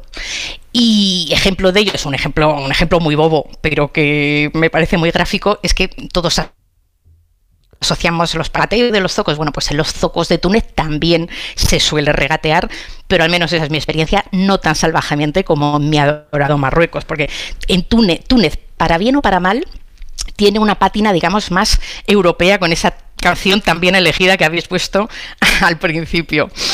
Es además, como decías, la única democracia que surgió de la primavera árabe y también las mujeres tienen un estatus que ya quisieran en otros países del entorno. Ejemplos, la poligamia, por mucho que diga el Corán, que recordemos es un libro que se escribió en el siglo VII y afortunadamente algunos ya lo van adaptando al siglo XXI, está literalmente prohibida. Las mujeres lograron el derecho al voto en 1957, un año antes de que Túnez se independizara de Francia y para ponerlo todo en contexto, un par de décadas antes de que los españoles, hombres o mujeres, tuviéramos derecho a votar. El aborto se permitió en la década de los 70. Hoy el treinta y tantos por ciento, que es un buen dato también de los jueces, por ejemplo, y casi la mitad de los abogados tunecinos son abogadas, son mujeres. O sea que también por eso se convierte en un país muy singular y luego ya queda lo estrictamente viajero. Eh, como decía, tienen muy buenos destinos de playa, Hamamet, Sus o la, la isla de Hierba, aunque yo pues no sé, los españoles como tenemos tantísima playa, quizás eso lo vea un poco menos interesante, aunque bueno, pues escaparse al solecito tunecino ahora en invierno tampoco es mal el plan. Igualmente tienen unas ruiosas porque recordemos que el imperio no solo se expandió también lo hizo en la orilla al sur y en Túnez dejó un legado, unas huellas de primer orden. Pero algo que mm, ni por asomo tenemos en España son los desiertos que tiene Túnez. Que es solo donde queremos viajar, a ese gran sur, ¿no? Sí, ese gran sur. Eh, cuando uno piensa en el desierto se imagina un mar de dunas y ya, prácticamente si no has estado por allí. Y vale, son preciosas para recorrerlas en 4x4 o aunque sea mm, a mi modo de ver un poquito una turistada, pues en camello al atardecer, cuando esas montañas de arena, miel, y cobran esos colores rosados y hasta malvas que quedan también en las fotos, o para hacer noche en campamentos de jaimas entre las dunas, bajo unas estrellas de verdad que emocionan de cómo resplandecen allí en mitad de la nada. O sea, en Túnez todo eso lo tienen, una zona de dunas muy accesibles desde la población sahariana de Dus, pero en sus desiertos hay mucho más y más distinto. Por ejemplo, adentrándote hacia el Sáhara, y a un par de horas atravesando un lago seco que, bueno, antiguamente el mar pasaba por allí, hoy es un desierto de sal que se llama Chotel. Eh, conduces por encima y ves viendo aflorar los espejismos en los horizontes, una experiencia preciosa. Bueno, pues en un par de horas en coche llegas a la ciudad de Toser, que a pesar de tener un aeropuerto internacional no ha perdido en su cogollo, sobre todo su condición de ciudad oasis Toser, que es como se llama, al igual que otras localidades de la zona de Sitanefta, de verdad que es una pura sucesión de laberintos de casas de adobe donde entender cómo es la vida en el desierto, cómo era antiguamente y cómo se aprovechaba y se sigue aprovechando cada gota de agua, pero de verdad cada gota, para crear auténticos vergeles y huertos a las sombras de, las palmeras, verdadera arquitectura agrícola. Desde allí, desde Toser o desde Nefta, puedes hacer una de las excursiones más bonitas a los oasis de montaña de, de, de Tamersa o de Mides, que tienes, te encuentras unos paisajes absolutamente bíblicos entre los riscos, pero como decíamos antes, al mismo tiempo mmm, tienes buenos servicios, unos hoteles estupendos, entonces tienes un entorno de lo más exótico, pero donde todo funciona y es fácil para alguien que esté viajando por primera vez a un país de este tipo. Y más fácil todavía si lo hace por su cuenta en vez de en un viaje organizado. Eso es muy importante, ¿eh? el tema de la seguridad, porque mm, el que prefiera también en este caso podría hacerlo totalmente por libre, ¿no? Es un país seguro. Sí, sí, sí, tremendamente seguro. Entonces, mm, como decías, como en cualquier sitio, quien quiera mm, viajar en un viaje organizado, que se lo den todo hecho, no tenerse que preocupar por nada, pues tiene un montón de opciones, tanto contratadas desde España como una vez eh, en Túnez. Pero quien quiera viajar por su cuenta, a su aire, Túnez, como decíamos, muy seguro y además te lo pone muy fácil. En el propio aeropuerto de la capital puedes recoger un coche, que estaba mirando precios ahora en estas fechas de temporada baja y salen como unos 200 euros la semana más o menos, un coche sencillito, pues está muy bien, para moverte totalmente a tu aire. En general es un país bastante barato y ahora hay vuelos directos también a Túnez Capital desde Madrid-Barcelona con Tuniser también por unos 200 euros, según estaba mirando hace un ratito en estas fechas. Las carreteras están en general muy bien y a la mayoría de los sitios, incluso a este gran sur del que estamos hablando, esta zona del desierto, ni siquiera necesitas un todoterreno a la mayoría de los sitios porque puedes ir con un coche normal que siempre es pues bastante más barato que un todoterreno. Oye, Elena, y hay otra zona, ¿no? De ese gran sur que todavía es más inesperada. Sí, sí, y a mí fíjate me gusta más todavía. Es la zona, mm, antes hablábamos de la población sahariana de Dus, que digamos que está en el medio de este gran sur, hemos tirado hacia la izquierda, digamos, en el mapa de la zona de Tosar que estábamos hablando ahora, y si vamos a la contraria, la que está más próxima al Mediterráneo, y, mm, pues es una zona, como te digo, me gusta todavía más por los paisajes, pero sobre todo, sobre todo por los rasgos tribales que perduran en su sociedad. Estamos hablando de la zona de los llamados sur o castillos del desierto, de pueblitos como Tatawin, como Shenini, Duiret, Ulet Sultán y tantos otros como Matmata, que seguramente le suena a muchos oyentes, porque mm, en sus viviendas subterráneas que están excavadas mm, debajo de unos agujeros gigantes en mitad de unas llanuras tremendamente ocres e inhóspitas, pues muchos oyentes sabrán que es allí donde George Lucas ubicó el planeta de Darth Vader y de Luke Skywalker en la primera entrega de la, de la Guerra de las Galaxias. Toda esta zona preserva su esencia bereber que de nuevo recordemos, fueron los primeros habitantes del Magreb antes de que aparecieran por allí los árabes en el siglo VIII y comenzaran a mezclarse, pero aquí hay mucha mayoría bereber que antaño eran seminómadas y mm, su forma de vida realmente han modelado totalmente el paisaje, porque ellos se protegían de los invasores guareciéndose en unas aldeas que se mimetizan por completo con el paisaje. Se protegían ellos, los pobladores, y sus cosechas en unos mm, graneros, parecen como colmenas, unos graneros fortaleza de adobe construidos muchos de ellos hace cerca de 10 siglos, en lo alto de los riscos o disimulados, como decíamos antes, bajo tierra. Y de verdad es una zona con muchísima fuerza, la más tradicional de Túnez, donde además se celebran cada año unos festivales donde asistir pues, a todo el folclore local, que es una preciosidad, música, bailes, conciertos, hombres y mujeres en sus mejores trajes regionales, que ellos van de blanco riguroso y ellas, bueno, pues, pues llenas de color, hay demostraciones a caballo, recreaciones de bodas tradicionales, o sea que es todo un espectáculo. Y si bien en la zona de la que hablábamos antes, de Dus y de Tosser, tienen lugar a finales de año, que es cuando las palmeras datileras eh, dan sus frutos y están muy ligadas a la cosecha, pues en esta zona de los sur, el Festival de los Sur, se llama igual, pues por toda esta zona bereber que comentamos tiene lugar cada año a finales de marzo. O sea que no, cada, no queda nada para quien se anime a acercarse por allí. Pues nos vamos a Túnez con Elena del Amo. Nos vemos en Fitur, por cierto. Gracias por acompañarnos y Nos vemos dentro de nada ya, claro que sí. Este viaje tan cercano y tan cinematográfico. ¿eh? Se han rodado tantas películas. Nos hablabas tú de la saga de Star Wars pero otras muchas, si es que son paisajes de cine sí, que tenemos el paciente inglés, también en esta zona que te estoy hablando, tan bereber, se rodó, si no me equivoco, en Chenini, me parece que fue, sí, sí. Pues te ponemos la canción que nos has pedido. Porque realmente algunos tienen unos paisajes verdaderamente bíblicos. Digo que te volvemos a poner la canción que hemos puesto al principio, así que disfrútala y que la disfruten los oyentes. Nos vamos a hacer una pequeña pausa en Gente Viajera y a la vuelta hablamos de los retos del sector del turismo con Juan Cierco, que es el nuevo presidente del Consejo de Turismo de la Patronal patronal COE. Hasta ahora mismo.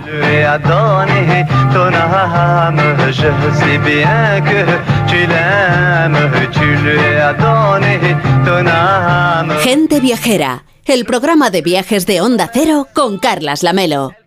Disfruta lo bueno de Almería. Descubre el sabor de nuestra tierra con la marca gourmet Sabores Almería. Más de mil productos te sorprenderán en cada bocado. Disfruta de todo lo bueno que tiene tu tierra, porque la calidad tiene un nombre. Sabores Almería. Conoce más en www.saboresalmería.com. Diputación de Almería, tu provincia. Seguro que conoces algún caso de acoso en redes sociales, una noticia falsa que se hizo viral o has visto cómo los haters no paran de compartir mensajes de odio. Actúa. Ya es hora de darle la vuelta a esto y demostrar que nosotros también sabemos utilizar las redes sociales para el cambio. ¿A qué esperas? Elige uno de los temas, usa tu creatividad y haz un vídeo para redes sociales a tu manera. Regístrate en Efecto 1000 y sube tu vídeo. Nosotros ya formamos parte de la generación 1000. La generación que usa las redes sociales con cabeza. Efecto 1000, un proyecto de la Fundación A3 Media. ¿Y tú que vives en una casa con jardín? ¿Qué necesitas para tu seguridad? A mí lo que me preocupa es que es muy fácil acceder al jardín desde la calle, así que necesito una alarma que proteja las zonas exteriores. Pues en Securitas Direct tienen una alarma para ti, porque sus sensores y cámaras exteriores detectan cualquier intruso antes de que entre en vuestra casa y responden en menos de 20 segundos dando aviso a la policía. Y es que tú sabes lo que necesitas y ellos saben cómo protegerte. Llama ahora al 900-272-272 o entra en securitasdirect.es y descubre la mejor alarma para ti. Una serie exclusiva de A3 Player Premium. Venimos a hablar con Bárbara Rey. ¿Tienen cita? No, Ángel Cristo no pide cita. Jaime Lorente. Tú estás completamente loco, ¿no? Belén Cuesta. Quería enseñarte algo. Lo más importante de mi vida, el circo. Cristo y Rey. Ya disponible solo en A3 Player Premium. Y cada domingo un nuevo capítulo. Con las lentillas, el polvo, los ordenadores, notamos los ojos secos, nos pican. La solución es Devisión Lágrimas. Devisión alivia la irritación y sequedad ocular. Devisión Lágrimas. Este producto cumple con la normativa vigente de producto sanitario. No me agobies. No me entiendes. No me gusta. No me apetece. No me renta. No me rayes. No me digas cómo hacerlo. No me comas la oreja. No me digas lo que tengo que hacer. La adolescencia de tus hijos te pondrá a prueba. Descubre cómo disfrutarla. Entra en fat.es.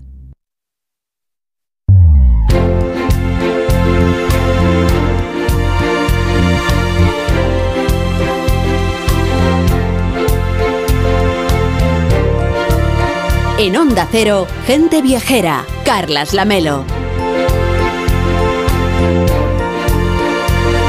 Poquito antes de que llegaran las Navidades se reunió la Junta Directiva de la patronal COE para aprobar diversos nombramientos en el Comité Ejecutivo y en los diferentes órganos consultivos como el Consejo de Turismo, que en esta nueva etapa encabeza Juan Cierco, que además es director corporativo de Iberia. Señor Cierco, ¿cómo está? Buenas tardes. Hola, muy buenas tardes, Carlos. Bueno, de la aerolínea ya hemos hablado en la primera hora de Gente Viajera con Gemma Junca. Hoy le tenemos aquí como nuevo presidente del Consejo de Turismo de la COE. ¿Qué retos se ha marcado usted para esta nueva etapa?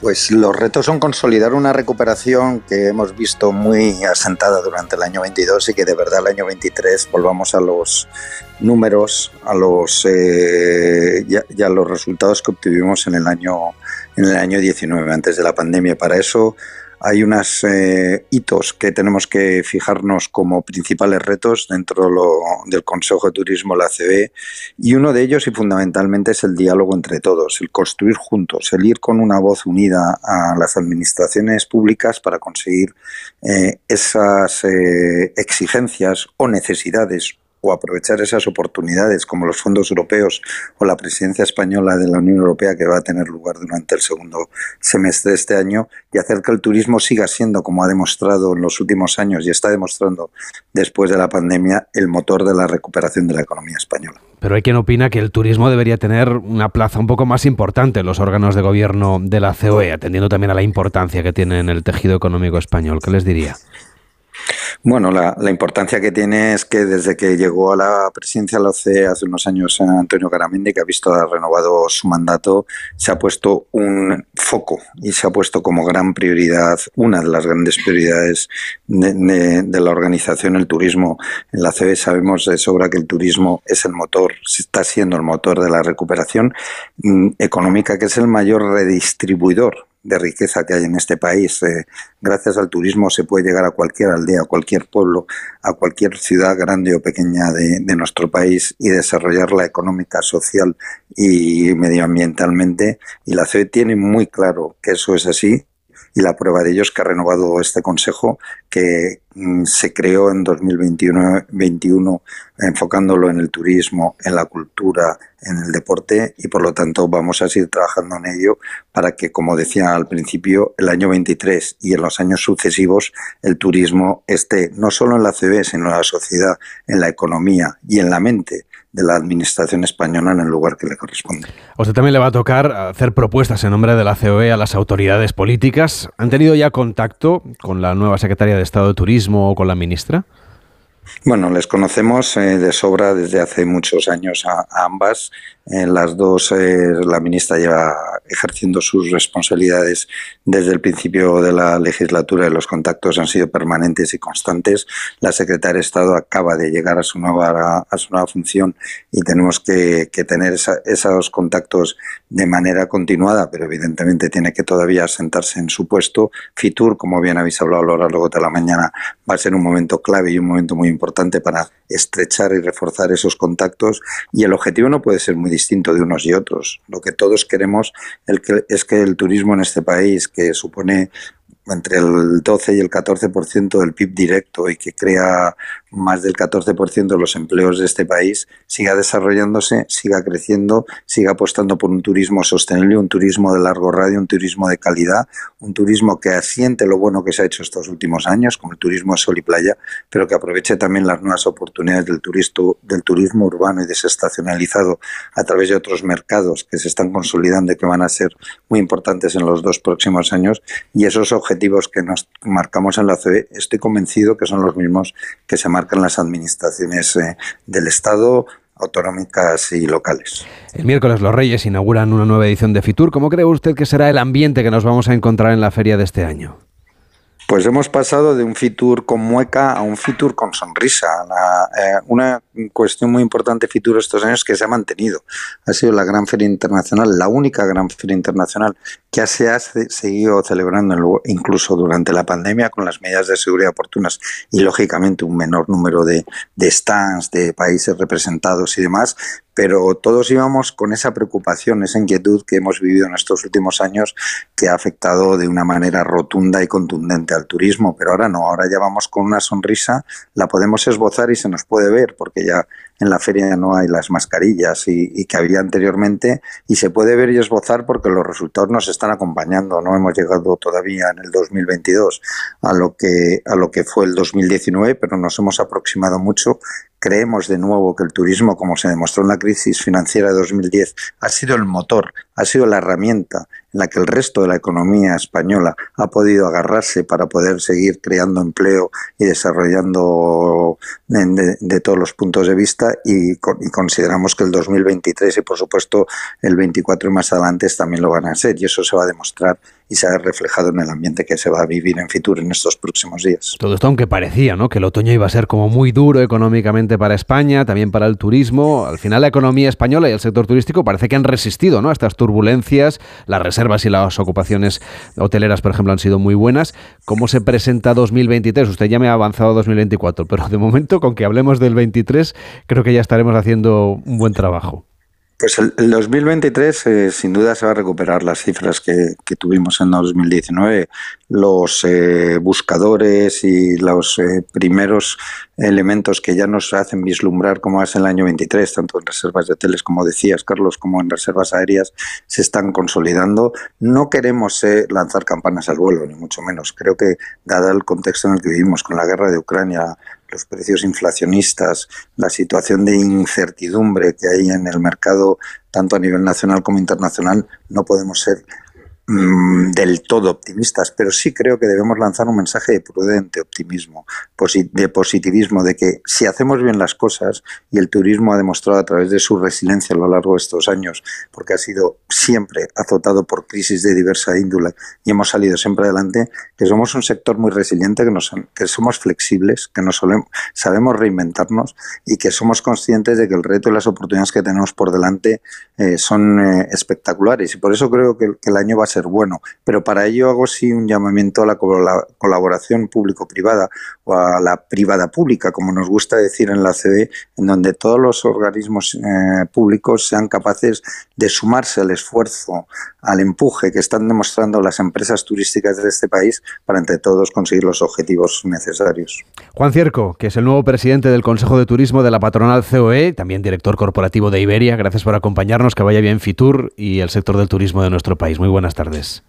Muy buenas tardes y muchas gracias por, vos, por vuestra llamada. El parpadeo de las luces que a lo lejos van marcando mi retorno. Son las mismas que alumbraron con sus pálidos reflejos hondas horas de dolor. Y aunque no quise el regreso, siempre se vuelve al primer amor. En Onda Cero, gente viajera, Carlas Lamelo. El eco dijo,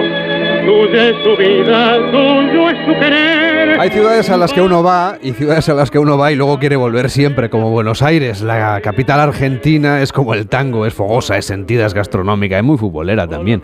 Con la emoción del triunfo del Mundial, de su selección, nos vamos con Irene González a recorrer las calles porteñas a las que, como decíamos, siempre tenemos ganas de volver. Hola Irene, ¿cómo estás? Buenas tardes. Muy buenas tardes, Lamelo, estupendamente. A ver, ¿qué tiene la capital argentina para que se convierta en un destino casi imprescindible para los viajeros en América Latina? Pues mira, yo creo que, que, Buenos Aires tiene un hilo invisible que la une con España. Y, y, y otra cosa muy interesante es que ahora mismo en, en Buenos Aires, en Argentina, es veranito. Eh, así que mm, planazo para ir. Lo cierto es que por Buenos Aires no te cansas de pasear porque siempre hay algo nuevo que descubrir, siempre hay un museo nuevo, un choripán que no habías probado y eso que intentas probarlos todos, un asado que disfrutar o un tango que bailar o una terraza la melo donde sentarse a disfrutar de la vida porteña. Mm, es la ciudad de Ernesto Sábato, de Quino, el padre de Mafalda, o del cantautor Atahualpa Yupanqui y, y, como no tiene unas parrilladas de carne que a mí me encantan y 48 barrios que son totalmente distintos unos a, a los otros y, y, todos son para descubrir. Claro, una ciudad enorme, así que hay que ponerse zapatos cómodos para recorrer esos barrios bonaerenses. ¿Por dónde nos llevarías para empezar? Pues yo empezaría por Puerto Madero, porque está muy cerca del centro y su vista al río mmm, le hace uno de los más exclusivos de, todo Buenos Aires. Está lleno de rascacielos, como el Alvear Tower, eh, que tiene casi 240 metros de altura y es el que marca el perfil del barrio, ¿no? Y bueno, también hablando de modernidad, tiene el vistoso puente de la mujer de, de nuestro arquitecto Santiago Calatrava. Y ya en el centro de la ciudad supongo que nos llevas a la icónica Plaza de Mayo, ¿no? Como lo sabes, está llena de palmeras, de flores y, rodeada de unos edificios magníficos coloniales. Eh, esta plaza siempre ha sido, bueno, y sigue siendo el centro de la ciudad porque desde que se construyó en 1560 siempre están pasando cosas allí. En la Plaza de Mayo está la famosísima Casa Rosada, que la verdad es que cuando la ves en directo, bueno, pues impresiona. Y también está el Banco de la Nación Argentina, la Catedral, el Ayuntamiento y el Cabildo. La Casa Rosada tiene una interesante historia porque originalmente eh, era un fuerte defensivo y bueno, cuando se acabaron los ataques de los indios, la plaza se convirtió en la Plaza del Mercado y de ahí pasó a ser la, la plaza principal de Buenos Aires. Hoy en día es el centro de concentración de los porteños. Aquí van a, vienen a protestar o a celebrar como el, el, Mundial de Fútbol. Y de todas estas concentraciones, yo creo que la retina de muchos está la de la famosa, las famosas madres de la Plaza de Mayo, que desde hace muchos años se reúnen todos los jueves con un pañuelo blanco en la cabeza para dar vueltas a la pirámide de Mayo y pedir información lamentablemente sobre el paradero de sus hijos que desaparecieron sobre bueno durante el régimen militar.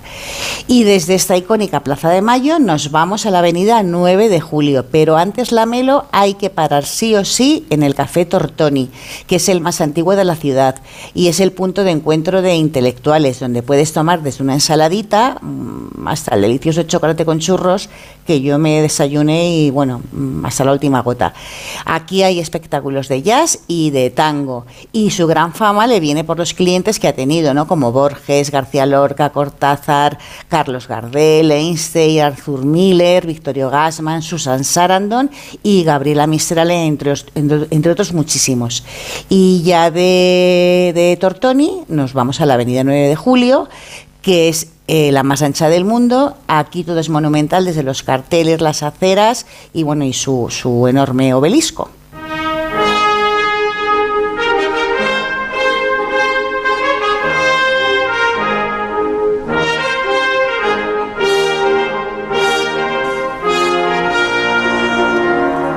Y en esta avenida 9 de Julio está el Teatro Colón, eh, uno de los más importantes del mundo, donde su acústica es envidiada por los teatros más famosos de todo el planeta. Se inauguró allá por 1908 con la representación que estamos escuchando, con el Aida de Verdi, y se restauró en el año 2010. Bueno, es una maravilla que, hay que ir a ver y- tiene una fantástica cúpula art deco y los que se animen no pueden olvidarse la chaqueta.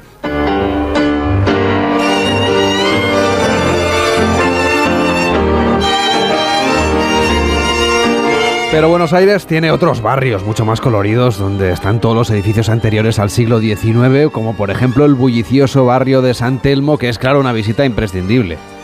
Pues sí, mi barrio favorito. Mm, es una gozada. Antiguamente San, San Telmo era un arrabal portuario que estaba sobre la arena del río de La Plata y que llegaba hasta lo que hoy es el Paseo Colón. Es el barrio más pequeñito de Buenos Aires, el más antiguo y para mí el que tiene más encanto. Aquí vivieron, en San Telmo vivieron terratenientes y comerciantes, pero también pescadores y esclavos negros que vivían en chozas. Y cuando a finales del 19 llegó la terrible fiebre amarilla, los ricos alquilaron sus mansiones a los inmigrantes europeos, que hay que decir que llegaban en masa en aquella época, y se mudaron al barrio norte, donde se construyeron sus nuevos palacetes. Eh, así que en las casas coloniales que dejaron los ricos de San Telmo llegaron a convivir muchas familias hacinadas en habitaciones, ¿no? Hoy en día es una de las zonas mejor conservadas y está llena de iglesias, de museos, de tiendas de antigüedades, de diseño y de artesanía. Y bueno, de artistas callejeros, de músicos y de bailarines de tango. Porque es que es el paraíso del tango. Eh, aquí no hay que perderse sus bares y taquerías, como la del Viejo Almacén o el Federal. Y por supuesto el Mercado de San Telmo, que es uno de mis favoritos. Es bohemio, antiguo y tiene una magia muy especial, esa magia diferente de los mercados porteños. Y es ideal para pasear y sobre todo encontrar antigüedades con un precio súper bueno. Y también hay que ver, el banco, aquí en San Telmo está el banco donde la famosa niña que todo lo cuestiona, Mafalda, eh, bueno, pues está sentada y todo el que pasa, todo el que pasa por delante del banco, se hace una foto con Mafalda. Caminito que el tiempo ha borrado, que juntos un día nos viste pasar. He venido por última vez, he venido a contarte mi mal. Y como canta Gardel, también hay otro barrio con mucho carácter. Con muchísimo, es el barrio de La Boca, que fue creado por los, por los inmigrantes que llegaron a, a Buenos Aires. Y, y La Boca es tango, es fútbol y sobre todo es decadencia, ¿no? Está formado por un puñado de callejuelas que giran en torno al- a la calle Caminito, el pasaje Caminito, que desde 1959 es un museo y un mercado mm, de arte al aire libre. Las antiguas humildes casas de chapa están, son muy coloridas y están pintadas con los restos de pintura que sobraban de los cascos de los barcos que, a este puerto llegaban. ¿no? La famosa calle Caminito está en la desembocadura del Río de la Plata y, y es el mejor recuerdo a aquellos inmigrantes que llegaron desde Europa a finales del siglo XIX. Mm, y si hay un lugar en el mundo donde se vive la pasión por el fútbol, es aquí en La Boca, donde el equipo del Boca Juniors pues es, es un héroe, ¿no? Así que hay que visitar la mítica bombonera a la que Maradona llamó el templo del fútbol mundial. Y también hay que visitar el estadio River Plate, porque es la, la sede de la selección argentina, el rival del Boca Juniors, y está un poquito más alejado, ¿no? En el barrio de Belgrano, y hay que visitar- visitarlo también porque tiene uno de los museos más grandes del mundo. Pues no se lo pierdan los oyentes que, por ejemplo, pasen por Madrid porque se celebra el 40 aniversario del hermanamiento entre Buenos Aires y la capital de España, así que el Palacio de Linares, la sede de la Casa de América, del 1 al 15 de marzo, va a hacer un montón de propuestas culturales porteñas, exposiciones y un montón de cosas. Y eso las contaremos aquí en Gente Viajera. Irene González, gracias por llevarnos a Buenos Aires a ritmo de tango. Que vaya bien. Muy buenas tardes. Buenas tardes, adiós, adiós. Hacemos una pausa en Gente Viajera y hablamos con Maribel Rodríguez, la vicepresidenta del Consejo Mundial de Viajes y Turismo. En Onda Cero, gente viajera. Carlas Lamelo. Hay una Almería en ti, la de los pueblos blancos, calles adoquinadas y rincones llenos de magia. La del sol eterno, naturaleza enigmática y paisajes de cine. La del contraste de sabores de la tierra y el mar. La de las mil y una sensaciones y experiencias. Esa es la Almería que hay en ti, la tuya. Costa de Almería y Diputación de Almería. Llega la Revolu Plus, la ocasión Plus. 7000 coches con descuento de hasta el 30%. Ahora es el momento. No dejes escapar esta oportunidad irrepetible. Hasta un 30% de descuento y solo hasta fin de mes. Ocasión Plus, 15 centros en Madrid, dos nuevas tiendas en Torrejón y una en Arganda. Localiza tu centro más cercano en ocasiónplus.com. Abierto sábados y domingos.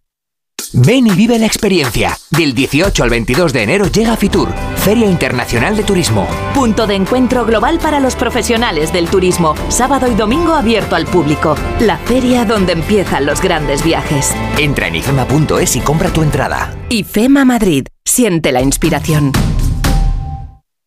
Como el perro y el gato. Es lo que tiene ir al veterinario, que vean lo que le pasa. El veterinario ha valorado que esa tos requiere eh, un tratamiento con corticoides y el animal está mejorando. Los gatos que viven en un recinto cerrado y que no salen al exterior, evidentemente en algún momento Tienen la curiosidad. tienen el interés, esa curiosidad. Y si ven una puerta abierta dicen, "Pues venga, a ver qué hay ahí al fondo. Pues tiran. Aquí está, como el perro y el gato, para pasar ese buen rato. Todo sobre las mascotas con Carlos Rodríguez. Como el perro y el gato. Sábados a las 3, domingos a las 2 y media de la tarde y siempre que quieras en la app y en la web de Onda Cero. Patrocinado por Menforsan, los especialistas en cuidados, higiene y cosmética natural para las mascotas. Te mereces esta radio. Onda Cero, tu radio. La Rosa de los Vientos. Aquel hombre cambió la historia. Era un espía. Logró convencer a Hitler de que. ¿Qué nos puedes decir del gran enigma de los huesos de Colón? Que tú has sido una de las personas que ha podido examinarlos. Porque ya sabes Historias apasionantes para las madrugadas de los fines de semana. Torturaban a las personas a las que después se acusaba de brujas. Eran víctimas eh, de maltrato por parte del que mandaba. A ver, Supongo que te habrán llamado muchas veces las autoridades para averiguar algo más sobre algún tipo de caso. Sí, sí, claro. La Rosa de los Vientos con Bruno Cardeñosa. Sábados y domingos a la una de la madrugada. Y cuando quieras, en la web y en la app de Onda Cero. Te mereces esta radio. Onda Cero, tu radio. Los gabinetes de Julia Otero. Y sobre todo nos parece un estudio muy debatible, muy interesante. ¿Por qué la clase trabajadora está retrocediendo en el mundo de la cultura? Vamos a hablar de cosas serias y de cosas importantes del bolsillo, de las pensiones, que son y serán desde luego un asunto principal por el envejecimiento enorme de la población. La verdad tenía previsto hacer un debate mucho más, mm, mucho más divertido, más ligero, ¿no? Pero la actualidad nos ha venido así, así que no hay más remedio que hincarle el diente a esto. Debates personales para aprender, compartir y descubrir otras formas de pensar. Julia en la Onda, cada tarde a las 3 y cuando quieras en la web y en la app de Onda Cero. Te mereces esta radio. Onda Cero, tu radio.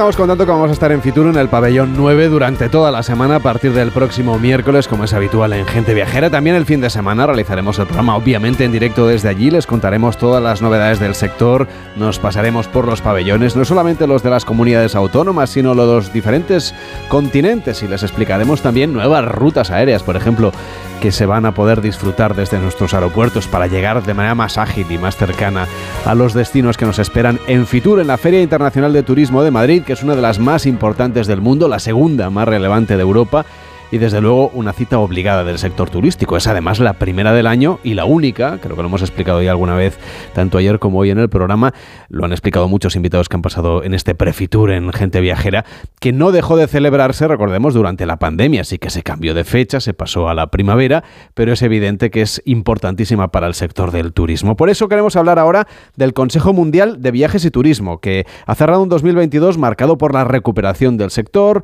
y también por las incertidumbres de la guerra en Ucrania y de la pandemia de COVID. Tras sus dos cumbres del año pasado, la primera en Filipinas, la segunda en Arabia Saudí, arranca 2023 con unas previsiones de crecimiento del 5,8% a nivel global durante los próximos 10 años, pero también con enormes retos como la descarbonización del sector o la proyección de las mujeres en el mundo del turismo. Maribel Rodríguez es la vicepresidenta de la WTTC. ¿Qué tal? Muy buenas tardes.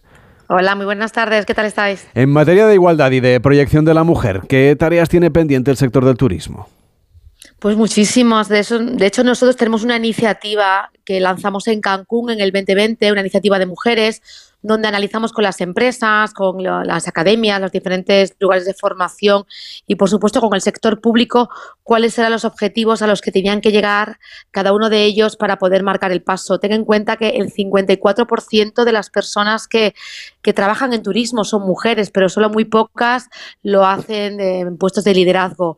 Con lo cual, sabemos de sobra lo importante que es que la mujer esté en el mercado laboral, eh, la inclusividad que ello, que ello les facilita. Además, el dinero que llevan a sus casas en muchos países es el único salario que entra de mujeres que trabajan en turismo, muchos países de, Latinoamérica, y eso como consecuencia da que sus hijos estudien, eh, bueno, y que haya una, una, y que sean independientes, ¿no? Hay muchísimos eh, efectos buenísimos colaterales de trabajar en este sector que, como ya sabes, emplea a una de cada diez personas en todo el planeta con lo cual es objetivo y estaremos presentes también, tanto yo como con mi doble gorro de presidenta de Women Leading Tourism, como, como nuestra presidenta Julia eh, de nuestra organización de viajes y turismo global, en Future Woman, que es una sección que lleva tres años donde trataremos de la visibilidad de la mujer, pero este año sobre todo enfocadas en el talento. ¿Qué necesitan las empresas?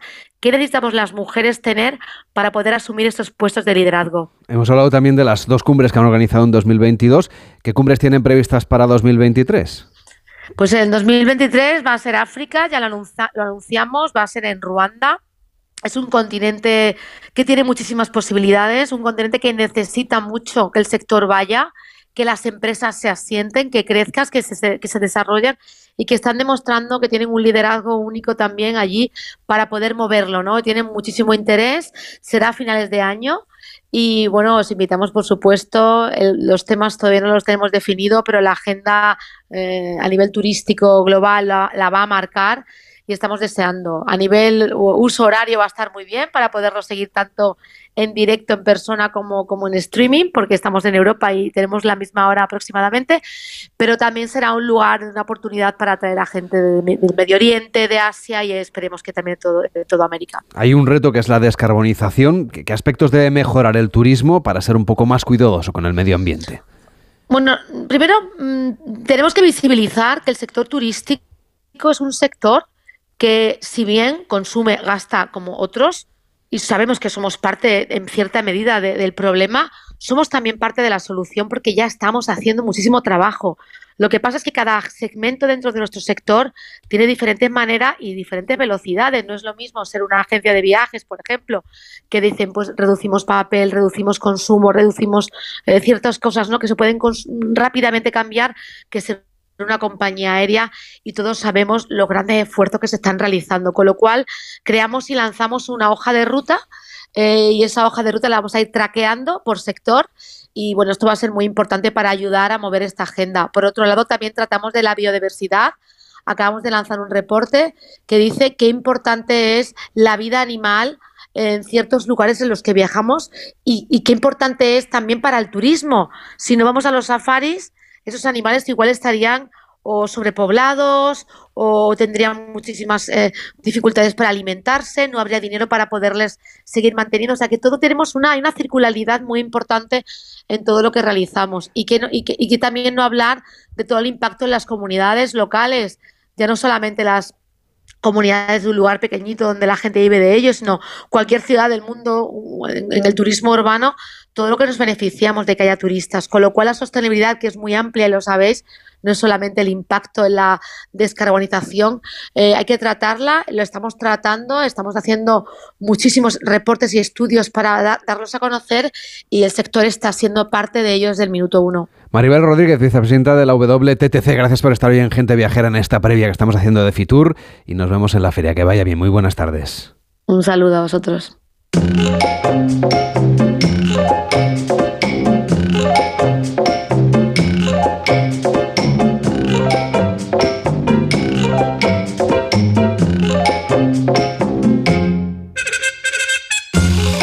Ahora al otro lado del mundo, a las antípodas. No se me ocurre mejor manera de acabar hoy el programa. En concreto nos vamos a Queenstown, la capital turística de Nueva Zelanda, con Mariano López. Hola Mariano, buenas tardes. Muy buenas tardes, Carles, ¿qué tal? Bueno, esta misma semana Queenstown es noticia, noticia importante en el mundo del turismo, porque su alcalde, Glyn Lewers, ha presentado el plan de la ciudad para ser el primer destino turístico del mundo que alcance la descarbonización. De eso hablábamos ahora mismo. Cero emisiones uh -huh. de gases contaminantes en 2030. Pues sí, es un plan en el que la ciudad lleva trabajando varios años. Y digo la ciudad porque en el plan participan el ayuntamiento, por supuesto, pero además las empresas públicas, privadas, asociaciones, vecinos y el gobierno de Nueva Zelanda. Es una apuesta muy seria y muy difícil porque se trata de eliminar el uso de combustibles fósiles en Queenstown por completo. Eliminar el carbono sin recurrir a la compensación. Y eso exige transformar la ciudad, cambiar usos, mentalidades, consumos, modificar toda la oferta turística eh, que tiene que ver con el transporte y con más cosas en una ciudad de poco más de 15.000 habitantes que recibe 3 millones y medio de turistas al año. Una ciudad que vive del turismo, Carlos. Un plan realmente ambicioso, ya tendremos ocasión de hablar de ello un poquito más eh, en el futuro, pero ahora Mariano quiero que nos hables de Queenstown. Cuéntanos, ¿por qué es la capital turística de Nueva Zelanda? Pues para empezar, su fama se debe a los atractivos de su privilegiada situación. Queenstown se encuentra a la orilla de un precioso lago, un poco con forma así como de manzana, el lago Wakatipu, y a los pies se encuentra también pegada al lago y a los pies de la llamada Sierra de los Notables. A veces se llama los remarcables, bueno, los notables, una de las formaciones más bellas de los Alpes del Sur, que atraviesan la isla sur de Nueva Zelanda, una que tiene varios glaciares y 17 picos que sobrepasan los 3.000 metros de altura. Una cordillera que corre en paralelo al mar, siempre muy muy cerca de la costa. Un paisaje realmente espectacular que donde más brilla es precisamente en Queenstown. Y eso explica la belleza y como decía, la fama de una ciudad y explica también su nombre, porque quienes se lo pusieron, pues hace más de un siglo, buscadores de oro por la zona, pensaron que ese lugar era propio de reinas. Eso es lo que significa Queenstown. Mm, como yo no he tenido la ocasión todavía de estar en Queenstown, pero Víctor Herranz sí le he preguntado a él qué tal y me dice, oye, es la capital del turismo de aventura de Nueva Zelanda y en cierto modo pues un poquito del mundo porque allí nació entre otras propuestas el bungee, el puenting o el salto al vacío sujeto a una cuerda elástica, cosas en las que Mariano no me va a saber salvo que sea imperiosa necesidad, ¿eh?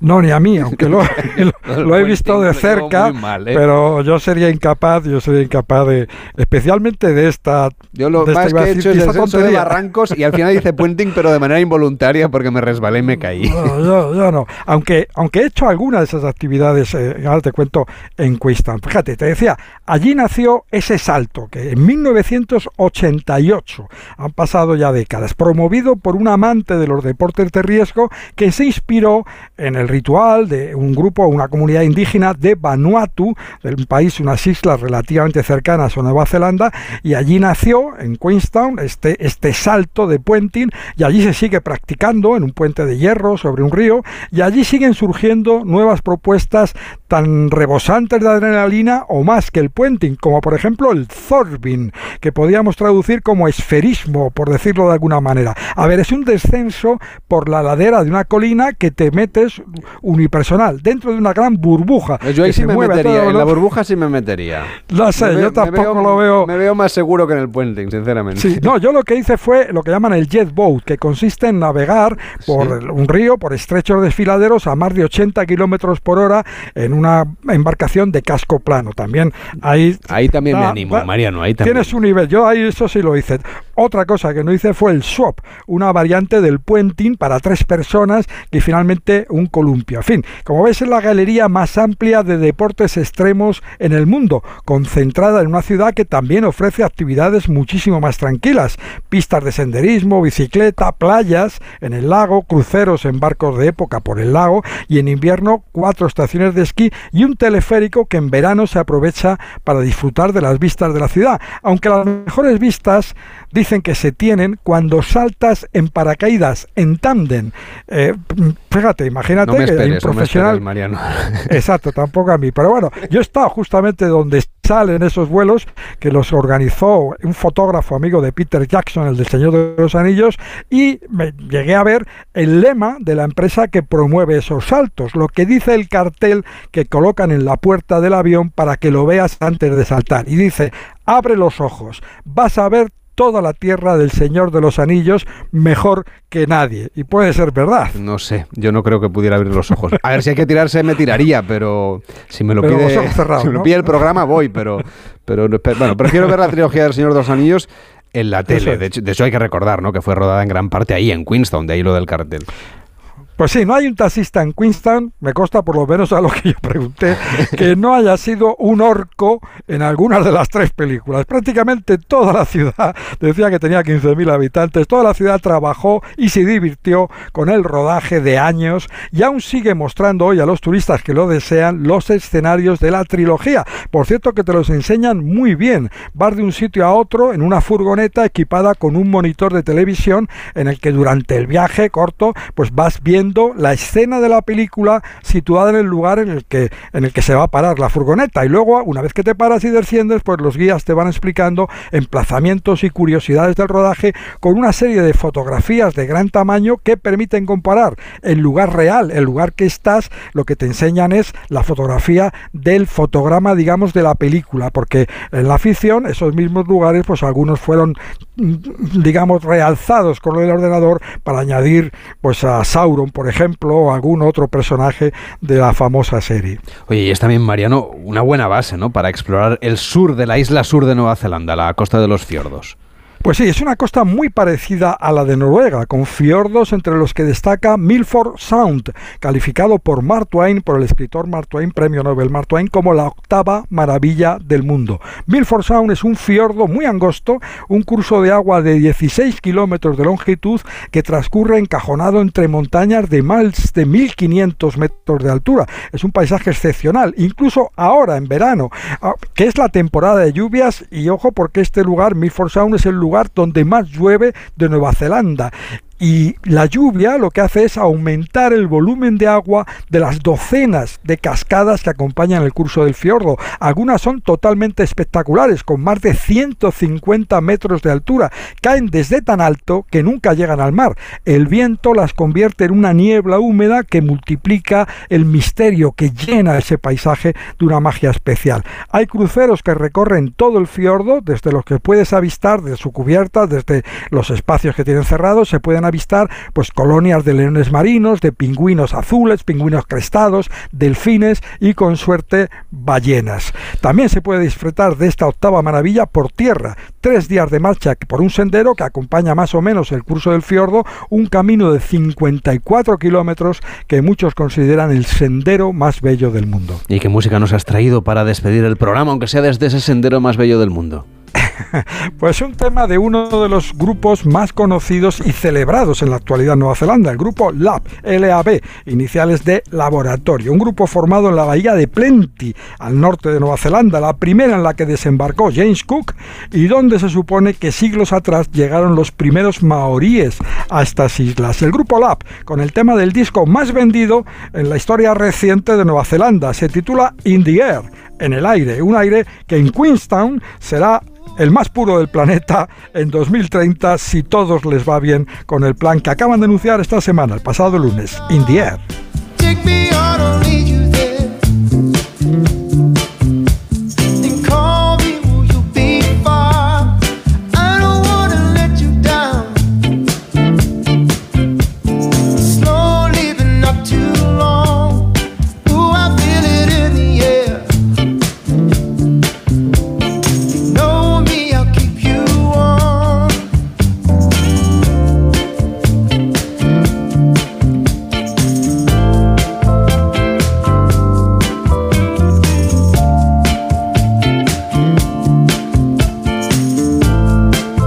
Mariano, cuídate mucho, feliz semana, nos vemos en Fitur, un fuerte abrazo. Feliz semana, Carlos. Nos vemos en Fitur. Ahora llega Noticias Fin de Semana con Juan Diego Guerrero. Vuelve gente viajera desde Fitur el próximo fin de semana. Feliz semana. En Onda Cero, gente viajera. Carlas Lamelo.